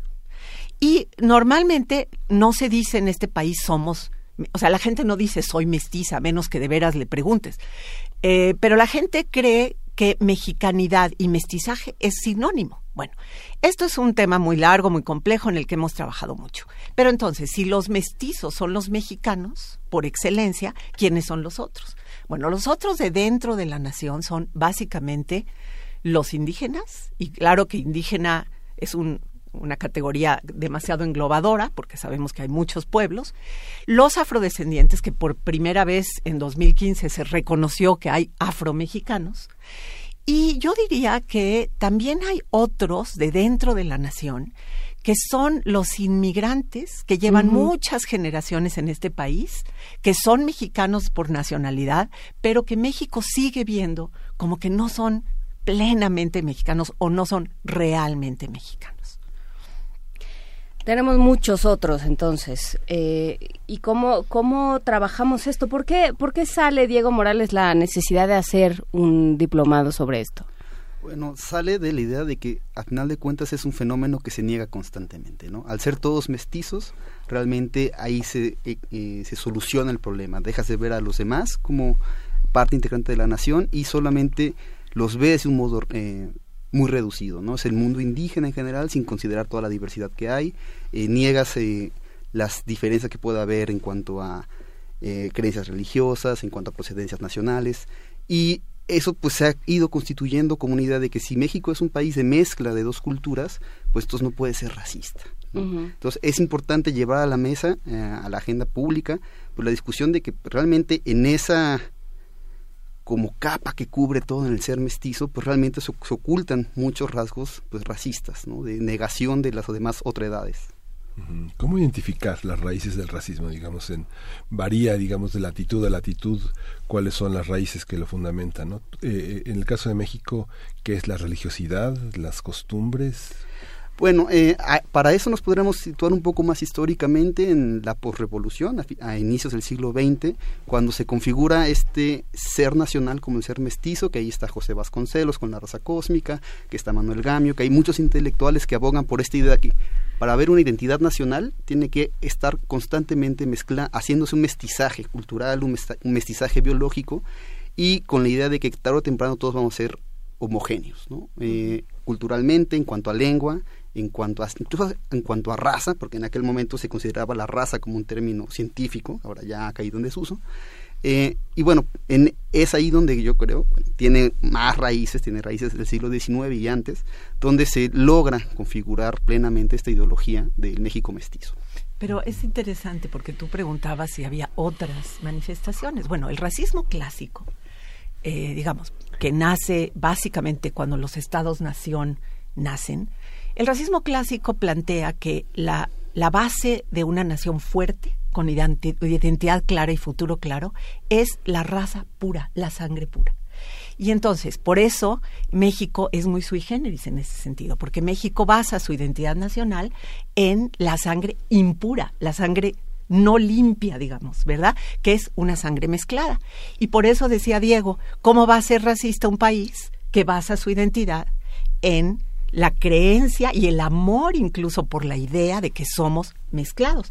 Pues por eso ha sido tan diferente, tan difícil en nuestro país ver el racismo, porque somos como por definición antirracistas en nuestra constitución nacional.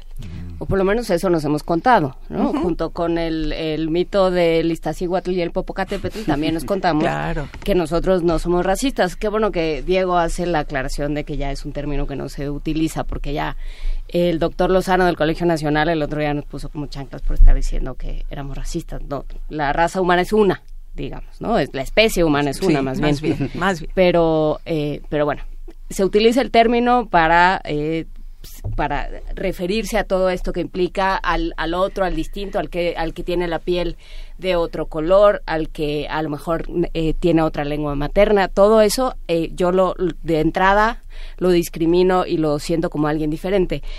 El siglo XIX, pensando en Vasconcelos, pensando en Gamio, fue muy salvaje en este sentido, ¿no? Esta idea de todos somos iguales. Pues nunca terminamos de ser iguales, Olivia. Bueno, eh, mira, eh, digamos, como Diego lo dijo, esta idea de que amamos el principio de que somos mestizos nace en el 19, pero se refuerza en el 20, después de la revolución, porque se convierte en una política de Estado, con Vasconcelos a la cabeza, eh, a la cabeza de la institución ideológica más importante de la nación, que es la Secretaría de Educación Pública. Y es muy importante lo que se empuja desde ahí. Eh, Vasconcelos está pensando en la nación, en crear una identidad fuerte, en resolver todas las guerras del 19 y ir hacia una unificación. Gamio escribe su libro de Forjar Patria un poco antes y Gamio está pensando en los pueblos indígenas, pero él también cree que la verdadera esperanza para los pueblos indígenas Es dejar de ser que se asimilen. Y por otra vez, por eso es muy difícil ver el racismo, porque uno cree que racismo solo es segregación, que racismo solo es querer exterminar al otro, que racismo solo es quererlo apartar, ¿verdad? Querer o, o matarlo. Y racismo puede ser también asimilacionismo, pero asimilacionismo en el que finalmente el otro siempre acaba estando en la escala más baja de la sociedad, que es lo que ha pasado en nuestro país. Y no hemos hablado todavía de xenofobia, pero en fin, vamos. hablando de eso, sí. En nuestra sociedad novohispana hay una gran, este, una gran visión de los frailes que le dieron una naturaleza de inferioridad a los indígenas a los que había que, este, tal vez eh, pulir su alma primitiva para que pudieran acceder a la vida eterna, pero sus diferentes naturalezas y las clasificaciones de la sociedad novohispana permiten pensar una sociedad muy desigual y irreversible, como si estuviéramos en, el mundo de los sutras, donde alguien que nace para maceta no pasa al corredor, ¿no? Digamos que es esa, esa visión. Tal vez Hidalgo y Morelos ya tienen otra visión de país más ecuménica y más diversa, ¿no? Sí, sí hay una enorme diversidad y también hay enorme desigualdad en la, en la época colonial. Hay debates ahí sobre si es racismo o no es racismo, no nos vamos a meter tanto en eso, pero lo importante yo creo que ahí sería también resaltar que hubo grandes aportes de distintas eh, comunidades y pueblos indígenas, afros, que apoyaron incluso al proceso de independencia, ¿no? Morelos, por ejemplo. Guerrero, que eran afrodescendientes, y que también en un, una revisión histórica para generar un- una narrativa nacional, como que fueron blanqueados. Entonces, ahorita empieza poco a poco y cada vez más como a reconocerse esa ascendencia que ellos tenían para mostrar el peso que ha tenido eh, distintas comunidades como los afrodescendientes en la historia nacional. La semana pasada hablábamos de Yanga, este pueblo de Veracruz que tiene el mismo nombre y que tiene la escultura de este, de este primer liberto eh, este, afrodescendiente y ahora María Alicia Martínez en, el, la sala eh, Javier Villarrutia en el Limba y Jaime Chabot con una obra que se llama así. Hablan, hacen todo un mapa de la negritud hasta nuestros días y un tema que que ha sido tema de la portada de nuestra Gaceta en la universidad y que, bueno, forma parte de todo un mapa que se está atendiendo desde hace muchos años. ¿Cómo trabajan? No es un tema académico, sino que está es una transversal en, la, en las universidades, el tema de la negritud, de la afrodescendencia, de la- del indigenismo dentro de, la, dentro de las visiones académicas que se integran a una sociedad tanto urbana como rural. ¿Cómo, cómo, lo, cómo lo lograron conjuntar ahora en un, en un diplomado como este? Bueno, eh, para eso tenemos que esforzar un poquito el diplomado. Eh, hay eh, seis módulos, uno es teórico-conceptual, uno es histórico sobre México. Entonces, en ese eh, módulo vamos rastreando un poco la historia de cómo se negó ciertas identidades, entre ellas indígenas y afrodescendientes. Posteriormente vamos comparando con otros países, con otras latitudes, para regresar a México en términos de la actualidad, por donde atraviesan los racismos, y también el quinto módulo se refiere a qué iniciativas hay desde la política pública, desde las acciones sociales, para ir rescatando, ir eh, recuperando estas memorias, estas historias, estos aportes de los diversos pueblos. Y bueno, en la academia también hay gran diversidad de estos temas, sigue siendo menor, sin embargo, pero poco a poco ahí hay grandes investigadoras que van pues señalando los puntos de inflexión en esta historia de la negritud en México. Es muy interesante, Diego, que toques la política pública, porque de alguna manera tú también lo estabas eh, diciendo, Olivia. Eh, hay, hay un discurso, se construyen discursos nacionales. ¿no? Nos- los mexicanos somos así, sobre todo pensando en, Vasconcelos. ¿no? Los mexicanos somos esto y la raza cósmica, y entonces eh, somos de esta manera, y este y este es nuestro pasado y este va a ser nuestro futuro y, y digamos eh, parecería ser incontestable no si hay una una especie de decreto desde las políticas públicas de cómo va o cómo nos vamos a entender los mexicanos esto cómo ha ido cambiando y, y, y cómo lo vemos. Sí, bueno, Vasconcelos es absolutamente fundamental. Es decir, em, Vasconcelos en muchos sentidos eh, era bastante racista. Es decir, aunque nosotros no lo sabemos, pero bueno, era un hispanista recalcitrante. Y, eh, y bueno, no nos vamos a meter, digamos, tanto en ese sentido, pero es cierto que su idea de la raza cósmica es una idea en su momento muy progresista. Eso hay que decirlo. No podemos eh, juzgarlo con los ojos de hoy. Porque pensar que había una quinta raza que iba a ser el crisol de todas las razas y que iba a tener un papel que jugar en la liberación del mundo a través de Iberoamérica, bueno, era una idea revolucionaria y muy progresista en su momento, ¿verdad? Ahora, ¿qué ha pasado? Bueno, que hoy estamos, eh, o sea, todos los países decretan quién es el nosotros y quiénes son los otros. Eso no somos originales, todos los países. Ahora, cada uno lo hace a su manera. ¿Qué ha pasado ahora? Que estamos, bueno, primero se criticó mucho en la política indigenista en los años 70 con los grandes antropólogos, Bonfil, Safenhagen, que dijeron, en realidad, al, al, al hacer una política que quiere asimilar a los indígenas, no los estamos considerando en su diferencia y en igualdad sino que queremos a fuerzas que se conviertan en el nosotros nacional. Después vino, obviamente, digamos, el, el, el zapatismo y toda esta época se criticó el proyecto indigenista y se pasó a la era multicultural. Ahora, ¿qué decimos nosotros, los estudiosos de este, perdón, de este fenómeno? Que pasamos a la era multicultural en términos legales, pasamos a la era multicultural en términos de directivas de políticas públicas, pero en realidad no hemos superado, no hemos ido más allá de la mestizofilia como principio de la identidad nacional. La mestizofilia o la ideología mestizante sigue siendo poderosísima en términos de cómo nos vemos como el nosotros nacional y cómo vemos a los otros, los indígenas, los afrodescendientes, los mestizos muy morenos pobres también, ¿eh? porque aunque sean un nosotros, pero es un nosotros inferiorizado, ¿no? Y también los que se llaman extranjeros, que es un término que yo cada vez odio más. Pero, en fin, eh, no hemos superado la época de Vasconcelos y de Gamio en realidad. Es la verdad, aunque las políticas públicas nos digan que vamos por otro camino. Bueno, las políticas públicas, si uno revisa, por ejemplo, eh, Prospera y todos estos programas, pues lo que hacen es, o sea, tienen que existir porque no hay otra, porque no hay otra cosa, ¿no? pero, pero siguen, eh, siguen acentuando y siguen perpetuando esta desigualdad. ¿no? Porque también hay una parte, como dice Miguel Ángel, es transversal y hay una parte que pasa por la economía y que pasa por acceso a trabajos, por acceso a educación, ¿no? O sea, sí, también ahí se ve reflejada una, eh, una condición racista. Sí, porque mira, a ver, es que la gente a veces cree que racismo solamente es discriminación por color de piel o por fisonomía. Racismo es mucho más complicado que eso. O sea, claro que hay discriminación por color de piel en nuestro país y en el mundo. Eso nunca lo vamos a cuestionar. Pero el racismo no acaba ahí. El racismo, como decimos nosotros, hay que mirarlo desde perspectivas complejas, lo que se llama perspectivas interseccionales, analizando el tema, digamos, de, el, poder, el poder que tiene la idea del otro como si el otro biológicamente fuera inferior. Pero también la el, el poder que tiene la idea de que el otro culturalmente es inferior y que eso está ligado con su biología. ¿No? Y que esa, esa relación entre biología y cultura a veces también está ligada supuestamente con una menor calidad moral o una menor calidad eh, intelectual.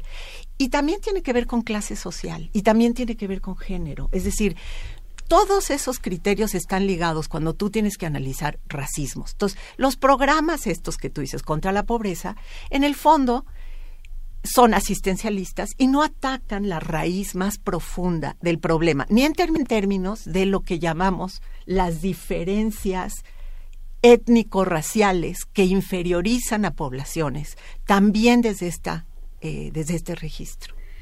Sí, es curioso, en las universidades uno ve los programas de literatura indígena o de manifestaciones literarias eh, que son propias de algunos eh, sitios que donde hay, por ejemplo, grandes comunidades de origen chino que hasta hace poco tiempo John Woma que empezó a estudiar en torno a la construcción del ferrocarril en Sonora y cosas así, ¿no? En Radio UNAM hay un programa que se llama Calme Cali, donde uno escucha las voces de grupos indígenas que están totalmente en otros géneros literarios. No hay novela indígena, por ejemplo, hay cuento indígena, hay poesía indígena, hay poco teatro indígena, a pesar de que el teatro es la poesía de los indígenas. Todo ese tipo de manifestaciones son parte de ese racismo invisible. ¿no? Sí, sí, por eso decimos nosotros, no hemos superado la era de la mestizofilia. Por más que las políticas públicas y las leyes nos digan que ya estamos en la era de un país multicultural y pluriétnico. En realidad, en realidad, las leyes y las políticas públicas no acaban de aterrizar en realmente crear realidades multiculturales con mayor igualdad y a la vez equidad. Eh, y por eso el diplomado nos parece muy importante para atacar eh, todos estos temas desde esta perspectiva. Se ha hablado mucho de clase social. Se ha hablado mucho de indigenismo, se ha hablado mucho de políticas indigenistas, de educación bilingüe que tampoco acaba de aterrizar, pero nosotros creemos que hay que hablar de manera más integral de todos estos fenómenos, trabajándolos desde las perspectivas del racismo. Y bueno, cuando hablas de los chinos, es muy importante. Antes del programa tú nos decías, ¿verdad? Que, que, que México cree que es muy generoso con los extranjeros, que México siempre ha les ha abierto las puertas a los extranjeros, que somos un país absolutamente generoso. ¿Qué creemos? Que no contra los centroamericanos en este momento, ahí sí todo el país sabe que no lo somos, ¿verdad? Pero creemos que lo hemos sido con todos los demás y no es cierto. Hoy está absolutamente comprobado por nuestros historiadores que trabajan el tema de migración que México tampoco ha sido generoso con los otros que tocan a nuestras puertas desde fuera de la nación. De hecho, hasta en la época de Lázaro Cárdenas, cuando el discurso del Estado era un discurso de vamos a proteger a todos los que huyen de regímenes totalitarios o fascistas, México sí le abrió las puertas a unos cuantos españoles porque eran los hermanos que pertenecen a nuestra raíz racial del mestizaje, ¿sí?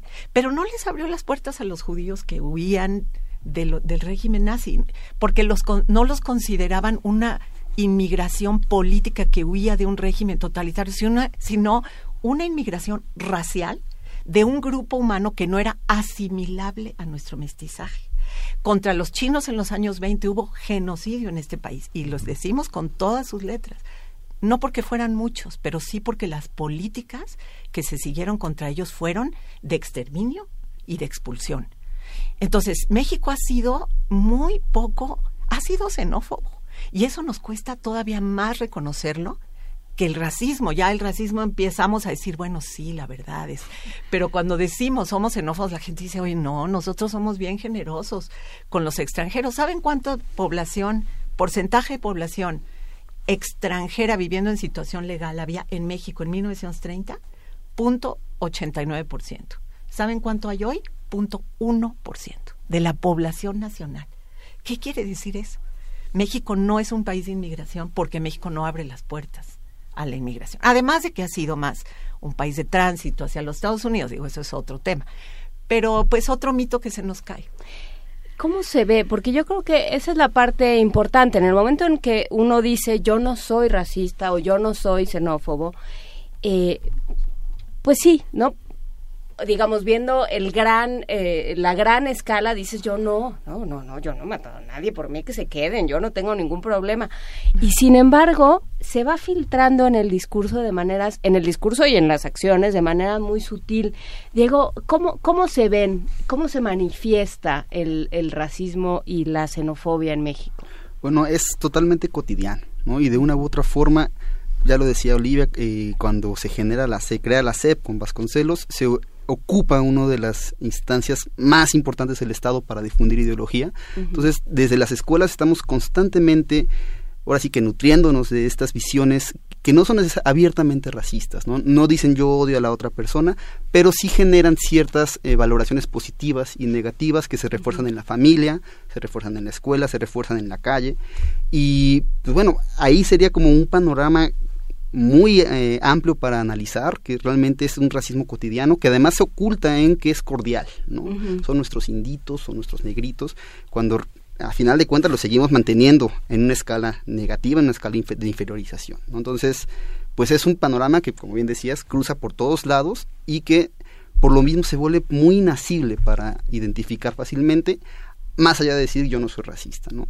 Eh, creemos que es importante sí empezar a reconocerlo, pero también eh, empezar no nada más el reconocimiento, sino empezar a mover acciones en contra de que se mantenga esta situación y que en las leyes se vaya reforzando la idea de un multiculturalismo que, que aterrice, no nada más sea un reconocimiento que se queda de nuevo, vamos a reconocer la, diversidad y la riqueza de nuestros pueblitos indígenas y de nuestros pueblitos afros, sino que les dé una situación de equidad, ¿no? en las que estos pueblos puedan tener también voz y decisión en, la- en los programas que quieren a- eh, implementar para ellos. Y que no hay seminarios permanentes ni materias. Muchos de los investigadores que participan en su programa tienen libros y proyectos personales que son avalados por el Sistema Nacional de Investigadores, pero no hay una materia, son opcionales, literatura indígena, este, se inscriben en materias como teoría social 2 o teoría del conflicto, nunca están, nunca están en el programa, no forman parte, no son materias. ¿no? Tienes razón, pero mira, muchos de nosotros de la red Integra somos 126 en todo el país, de los cuales 30% son estudiantes, estamos en 50 universidades en toda la nación, en 16 estados. Pues hoy, a pesar de que nuestras materias no se llamen así, las vestimos de eh, de, digamos, de enseñar a los estudiantes qué es eso de racismo, qué es eso de xenofobia. Pero creímos que era muy importante, además de nuestras materias universitarias, que muchos estamos dando, eh, hacer este diplomado para público en general. Este diplomado es para todo público mayor de 18 años que sepa leer y escribir, que sepa leer y escribir y hablar español y que tenga un manejo mínimo de la computadora. Este diplomado va a ser para un público muy amplio porque de verdad creemos que es importante colocar el tema en la agenda pública, en la agenda social, en la agenda civil, más allá de las universidades.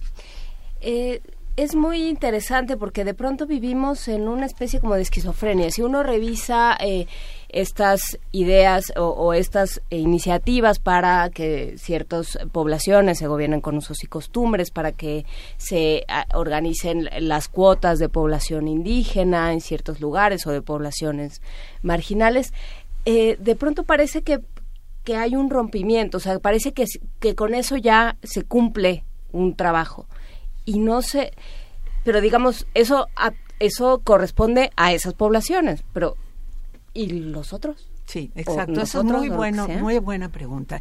Como decía Diego, es que esto es muy cotidiano. Se- en realidad, tú, cuando tú empiezas a ser sensible a esto y lo mira, o sea, lo ves por todos lados, por todos lados, en el lenguaje, en las prácticas, en el camión, en el mercado, o sea, lo ves en todas partes.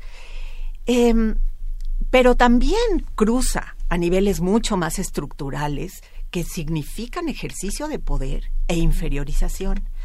Entonces, ¿cómo romper eso cuando tu país ha vivido por décadas bajo la idea de que nosotros no somos racistas? Sí son racistas los, o sea, los, los estadounidenses, los europeos, en Sudáfrica, pero México no. México no, México no, México no. Bueno, pues primero tienes que visibilizarlo, cosa que llevamos mucho tiempo hacer, haciéndolo.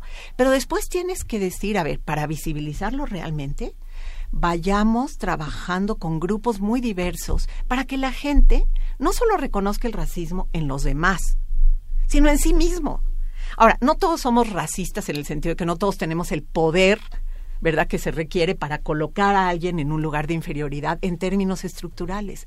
Pero cuando tú le preguntas a la gente, a ver, cuéntame algunas cosas tuyas en las que tú has sido racista, la gente empieza a decir, ay, sí, fíjate, híjole, sí me doy cuenta que yo hice. O mi idea de la negritud es profundamente inferiorizante, aunque yo creía que en México no había negros, ¿verdad? O afros, pero me doy cuenta de que yo en general con la negritud tengo una cantidad de prejuicios impresionante, tengo una cantidad de prejuicios sobre los indígenas, tengo una eh, cantidad de prejuicios sobre los chinos, tengo una cantidad de prejuicios sobre los judíos, sobre los musulmanes.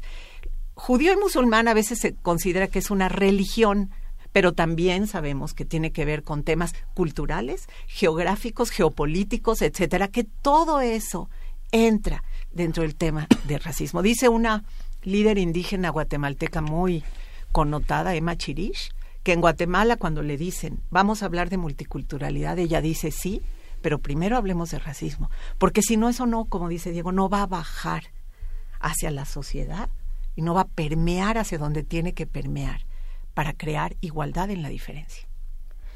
Claro, eh, cuando de pronto empiezan ciertas organizaciones como nosotros a hablar de, eh, de derechos de las personas que trabajan limpiando las casas, por ejemplo, ¿no?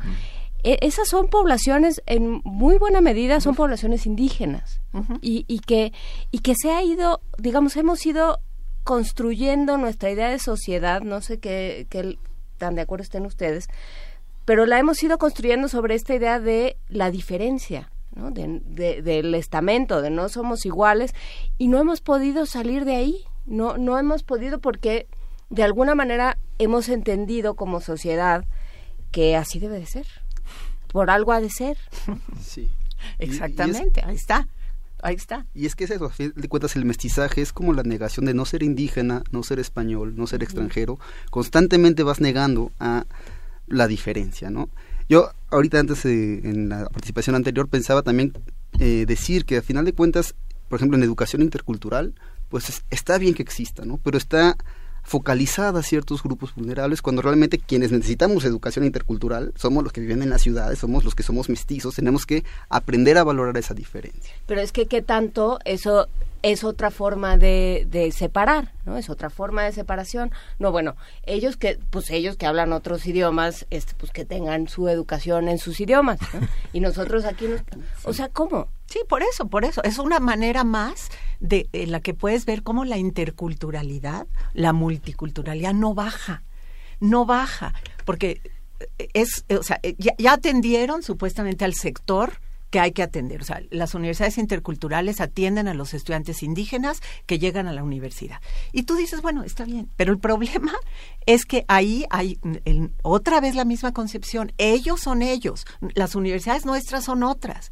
Y entonces, ¿cómo vamos a superar eso si no hablamos de racismo? Cuando tú hablas de las trabajadoras eh, del hogar, bueno, el movimiento de las trabajadoras del hogar hoy en México es importantísimo, importantísimo, en términos de clase, en términos de género, en términos de reconocer un trabajo muy importante en este país que ha sido inferiorizado, negado como trabajo, negado, o sea, ellas son negadas como trabajadoras, negados sus derechos. Ahora, nosotros las hemos invitado a sus dirigentes, yo las conozco, les tengo muchísimo respeto, incluso las invitamos a varios eventos de Integra. Em, y lo que hemos hablado con ellas es que ellas todavía no construyen su lucha en términos de racismo etnicidad, porque están, obviamente, y no la estoy criticando, porque están están muy interesadas en la lucha De legal y económica y de clase y tienen razón y de género. Ahora, creemos que también esa lucha puede perfectamente enriquecerse y las invitamos al diplomado, enriquecerse con esta otra perspectiva, que es complementaria. Y esta parte, digamos, uno ve en otros países, por ejemplo, en los países europeos, todavía ex- existe también esta idea de identificar al, al servicio doméstico con estudiantes, no, no y puede ser un hombre, puede ser una mujer, no importa, ¿no? Digamos, hay unos programas donde personas de más edad eh, este, tienen otro tipo de servicios. Pero en Europa, digamos, este, las, las sirvientas en este todavía ámbito colonial, pues son las portuguesas, ¿no? Digamos, de, este, en la parte europea, las griegas, ¿no? Que todavía hay esa parte, a pesar de que se ha evolucionado tanto en la parte democrática, prefieren tener ese tipo de sirvientes porque obedecen mejor, porque, ¿no? Hay Bueno, una creo parte que ahí es un tema ¿no? complejo, porque, Sí. porque digamos, el problema es que son inmigrantes, trabajan eh, en trabajos que, que muchos europeos, perdón, no, voy- no quiero repetir a Fox, pero este, pues no quieren hacer, este, no necesariamente tienen todos los derechos. Ahora, este, hay que decir que también lo que ocurre es que ganan muchísimo mejor que en sus países. Es como pasa con no- nuestros inmigrantes de Estados Unidos, emigrantes. O sea, ganan muchísimo mejor que en sus países y tienen que, eh, cuando se les contrata, tienen que contratarlas con un salario alto y con ciertas prestaciones que en sus países no tendrían. Entonces, es un tema muy complejo el de las trabajadoras del hogar en esos países, porque por un lado, en efecto, son ellas, porque son nacionalmente eh, los, las otras, nacionalmente vistas como inferiores, nacionalmente vistas como más pobres, nacionalmente vistas como las que sí están destinadas a esos trabajos, y al mismo tiempo ellas mejoran muchísimo su nivel de vida. Entonces, eh, como nos pasa con nuestro, o sea, el tema de, de los mexicanos en, en- fuera de, de- en Estados Unidos es un tema muy importante para nuestra red, es un tema muy importante para el diplomado, eh, no solo la emigración, digo, perdón, pero es que tú Sí. me llevas a eso. México es el país que más personas expulsa en el mundo entero, todavía hoy, en términos absolutos. O sea, nosotros no estamos cuidando a nuestra gente. Y por eso se tienen que ir a, a- a descubrir nuevos horizontes y ganar mejor, aunque haya mucho racismo en Estados Unidos. No, no se diga Trump, ¿verdad? Pero cuando, cuando ellos regresan a México, siendo expulsados, ahora con estas políticas de expulsión que Obama también seguía, pero, pero que Trump está siguiendo de una manera mucho más agresiva porque los está criminalizando. Cuando vuelven expulsados, deportados, etcétera, México tampoco tiene una política digna para recibirlos. De hecho, nuestros, nuestros estudiosos del tema, o sea, Leticia Calderón, otros, lo que están diciendo es México está recibiendo a los Mexican American que regresan a México, que no tienen de otra más que volver, de una manera xenófoba, fíjate, porque los estamos considerando como esos mexicanos que ya se fueron, que traicionaron, que dejaron la patria, ¿no? Y que ahora vienen a- por sus fueros y nos y nos están compitiendo en el trabajo y en, además ya ni son mexicanos y ya no hablan español y son unos gringos y tal. Y entonces México no está teniendo, déjate en las políticas públicas, en las en las En la vida personas, en la vida sí. cotidiana, no está teniendo una actitud de paisanos regresen, no. O sea, la verdad es que hay muchísimos problemas en ese sentido. Y se les se resiente también contra ellos que ellos ya se fueron a ganar más pues que se queden ahí. Y lo peor que les puede pasar a ellos hay que tener cuidado es volver a México ¿eh? no seamos nacionalistas o sea ellos ya son estadounidenses quieren quedarse allá. Y en muchos casos dejaron a alguien allá. y dejaron a alguien allá y su vida está rota y tienen problemas y, y México no está no está reaccionando de una manera eh, digamos como la- el patrioterismo lo dice No, está re- eh, tenemos sistemáticamente esta conversación sobre migración y sobre eh, regreso de mexicanos y la pregunta siempre es de quién son todas estas personas, digamos, a quién quién se preocupa por ellos y la respuesta es pues casi nadie. ¿no? Eh, Diego, cuéntanos ahora sí las preguntas de comprador. Eh, ya hay un comentario en redes de que es un poco caro el diplomado. Eh, ¿cómo, ¿Cómo puede uno acceder a él? ¿Cómo va a ser el trabajo? Bueno, eh, es un diplomado virtual, 100%, eh, 100%. Hay un tallercito el 6 de agosto nada más presencial, pero puede ser visto vía Skype. Eh, la información completa está en redintegra.org. Ujú. Ahí hay una pestañita que dice información del diplomado. Eh, y sí, es un costo de 12 mil pesos, el cual si se paga en una sola exhibición se hace un 10% de descuento, eh, quedan 10.800 pesos más o menos, ¿no? Eh, hay posibilidad de beca, eh, así que las personas que quieran aplicar por beca tienen que mandar ahí una carta de motivos, ahí, ahí mismo en la red integra, se les, en la página se les explica los documentos que tienen que enviar.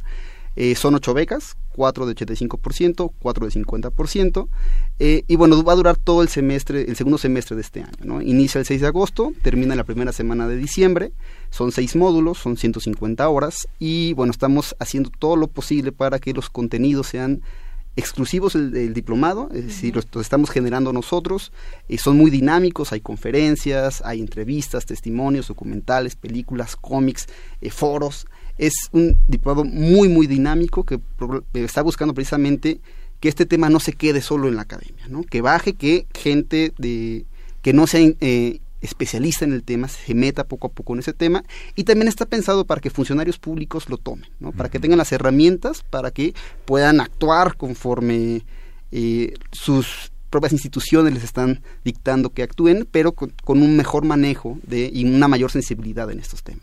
Hay cuatro becas del 50%, cuatro becas del 85%. Se puede hacer el pago de 12 mil pesos en dos emisiones. En realidad la hora cuesta 80 pesos. Miren, la verdad es que sí nos han dicho mucho que es muy caro. Ahora, quiero yo decir algo. Yo soy investigadora de la UNAM, del CEICH. En el CEICH hay varios diplomados, en la UNAM también. Los diplomados UNAM casi todos cuestan eso, salvo algunos que están subsidiados. Y nosotros ahorita todavía no hemos conseguido un subsidio que permita garantizar más becas por semestre. Ahora, Pero ¿para queremos qué si en México no somos racistas? Ese es el problema. Sí. No, bueno, pero es que es que hay gasto, hay- el, el diplomado también tiene un costo muy alto, porque como lo dice Diego, estamos de veras tratando de hacer un diplomado interactivo, dinámico. Hay 60 especialistas de alto nivel de México y de otros países interviniendo. Hay un equipo técnico, hay un equipo, eh, digamos, del aula virtual. Es un diplomado de alta calidad. Pero sí, son 80 pesos eh, la hora. Y solo quiero decir algo. Vamos a tratar de que tenga dos eh, generaciones por año, lo cual significa que habría 16 becas por año. Entonces, eh, no, no, o sea, no se acaba en diciembre. Ojalá esto, este diplomado siga y la gente no vea como que las ocho becas de este semestre son las únicas que va a haber. Pero además pueden solicitar becas y lo analizaremos con muchísima seriedad en términos socioeconómicos también. Es decir, quién realmente, realmente necesita una beca, pues obviamente se va a analizar en el comité técnico académico del diplomado y con mucha seriedad. Pues les agradecemos mucho la, posibilidad, no solo de hablar de estos temas, sino de acercarse a este trabajo del Centro de Centro de Investigaciones Interdisciplinarias en Ciencias y Humanidades, el CEICH, de nuestra universidad. Eh, va a ser un diplomado virtual, o sea, desde donde usted esté puede acceder, siempre y cuando tenga acceso a Internet y a una computadora, que también es otro tema. Pero bueno, pues muchísimas gracias a Olivia Gal, Sonavent, investigadora titular del CEICH de la UNAM, coordinadora de la red Integra. ¿Qué, qué hace la red Integra? La red. Integra es una red que justamente trata de visibilizar, estudiar y atacar el racismo y la xenofobia en nuestro país y más allá de nuestro país. Es una red, como su nombre lo indica, trabajamos en red y trabajamos como académicos, pero con muchísima relación con el sector público. Hemos asesorado al CONAPRED en, en construcción de una agenda antirracista, estamos trabajando con la CNDH, con otras instancias y creemos que también hay que hacer lo que yo llamo incidencia civil, no solo incidencia en políticas públicas. Creemos que las organizaciones de la sociedad civil también se enriquecen mucho con estas perspectivas eh, dentro de su trabajo, eh, que es muy importante y muy rico. Entonces trabajamos dentro de la academia y fuera de la academia. Y muchísimas gracias también Diego Morales, licenciado en Historia y parte del equipo ejecutivo del Diplomado Virtual sobre Racismo y Xenofobia en México. Gracias. Muchas gracias, Gracias. muchas gracias. Vamos a ir con música, vamos a escuchar de Vinicio Capocela con una rosa.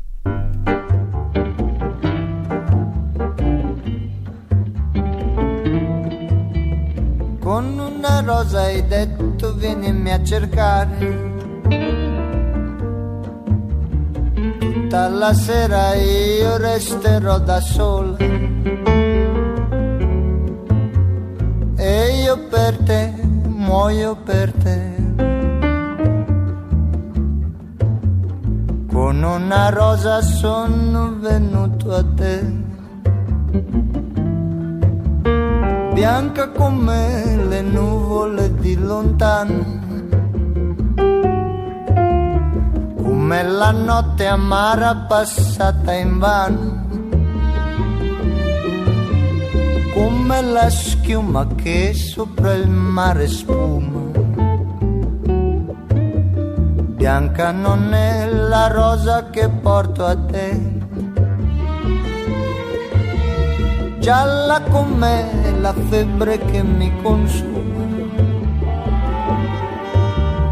Come il liquore che strega le parole. Come il veleno che stilla dal tuo seno. Gialla non è la rosa che porto a te.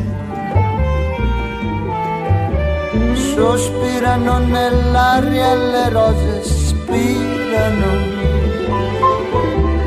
Petalo a petalo mostrano il colore. Ma il fiore che da solo cresce nel rovo rosso non è l'amore, bianco non è dolore, fiore è solo il dono che porto a te.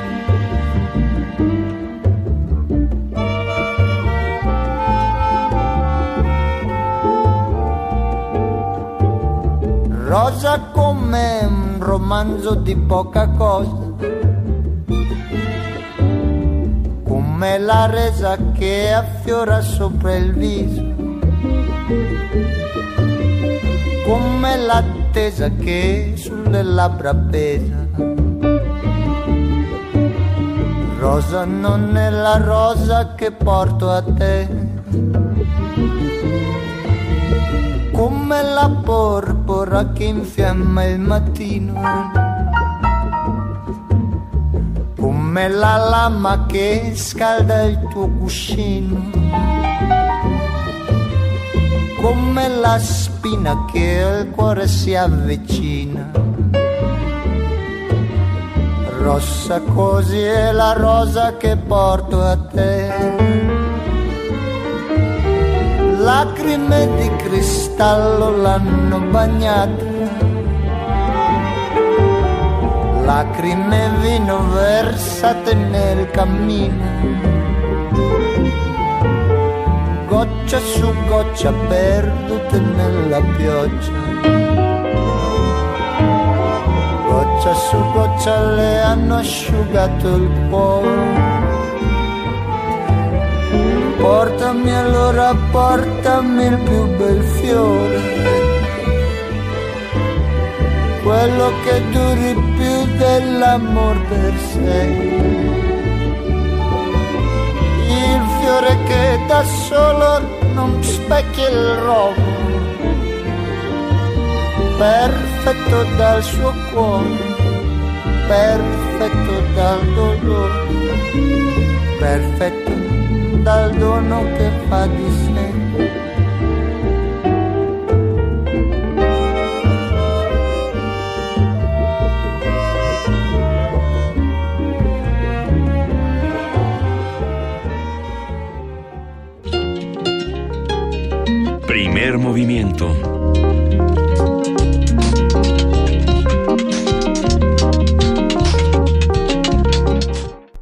Recordar que esta conversación fue grabada hace unos meses y que si escuchan por ahí que había un diplomado, oigan, pues ya fue el diplomado, pero no se preocupen, propongamos más espacios como estos para el 2019. Recuerdo el primer especial de Navidad que grabamos en primer movimiento en aquel entonces éramos conductores, quien era Benito Taibo, estaba Juana Inés de Esa, estaba su servilleta, y me acuerdo que se me ocurrió decir que yo quería eh, desayunar de recalentado pozole vegano y Benito casi me avienta un jamón serrano radiofónico que, bueno, qué barbaridad, casi me descalabra.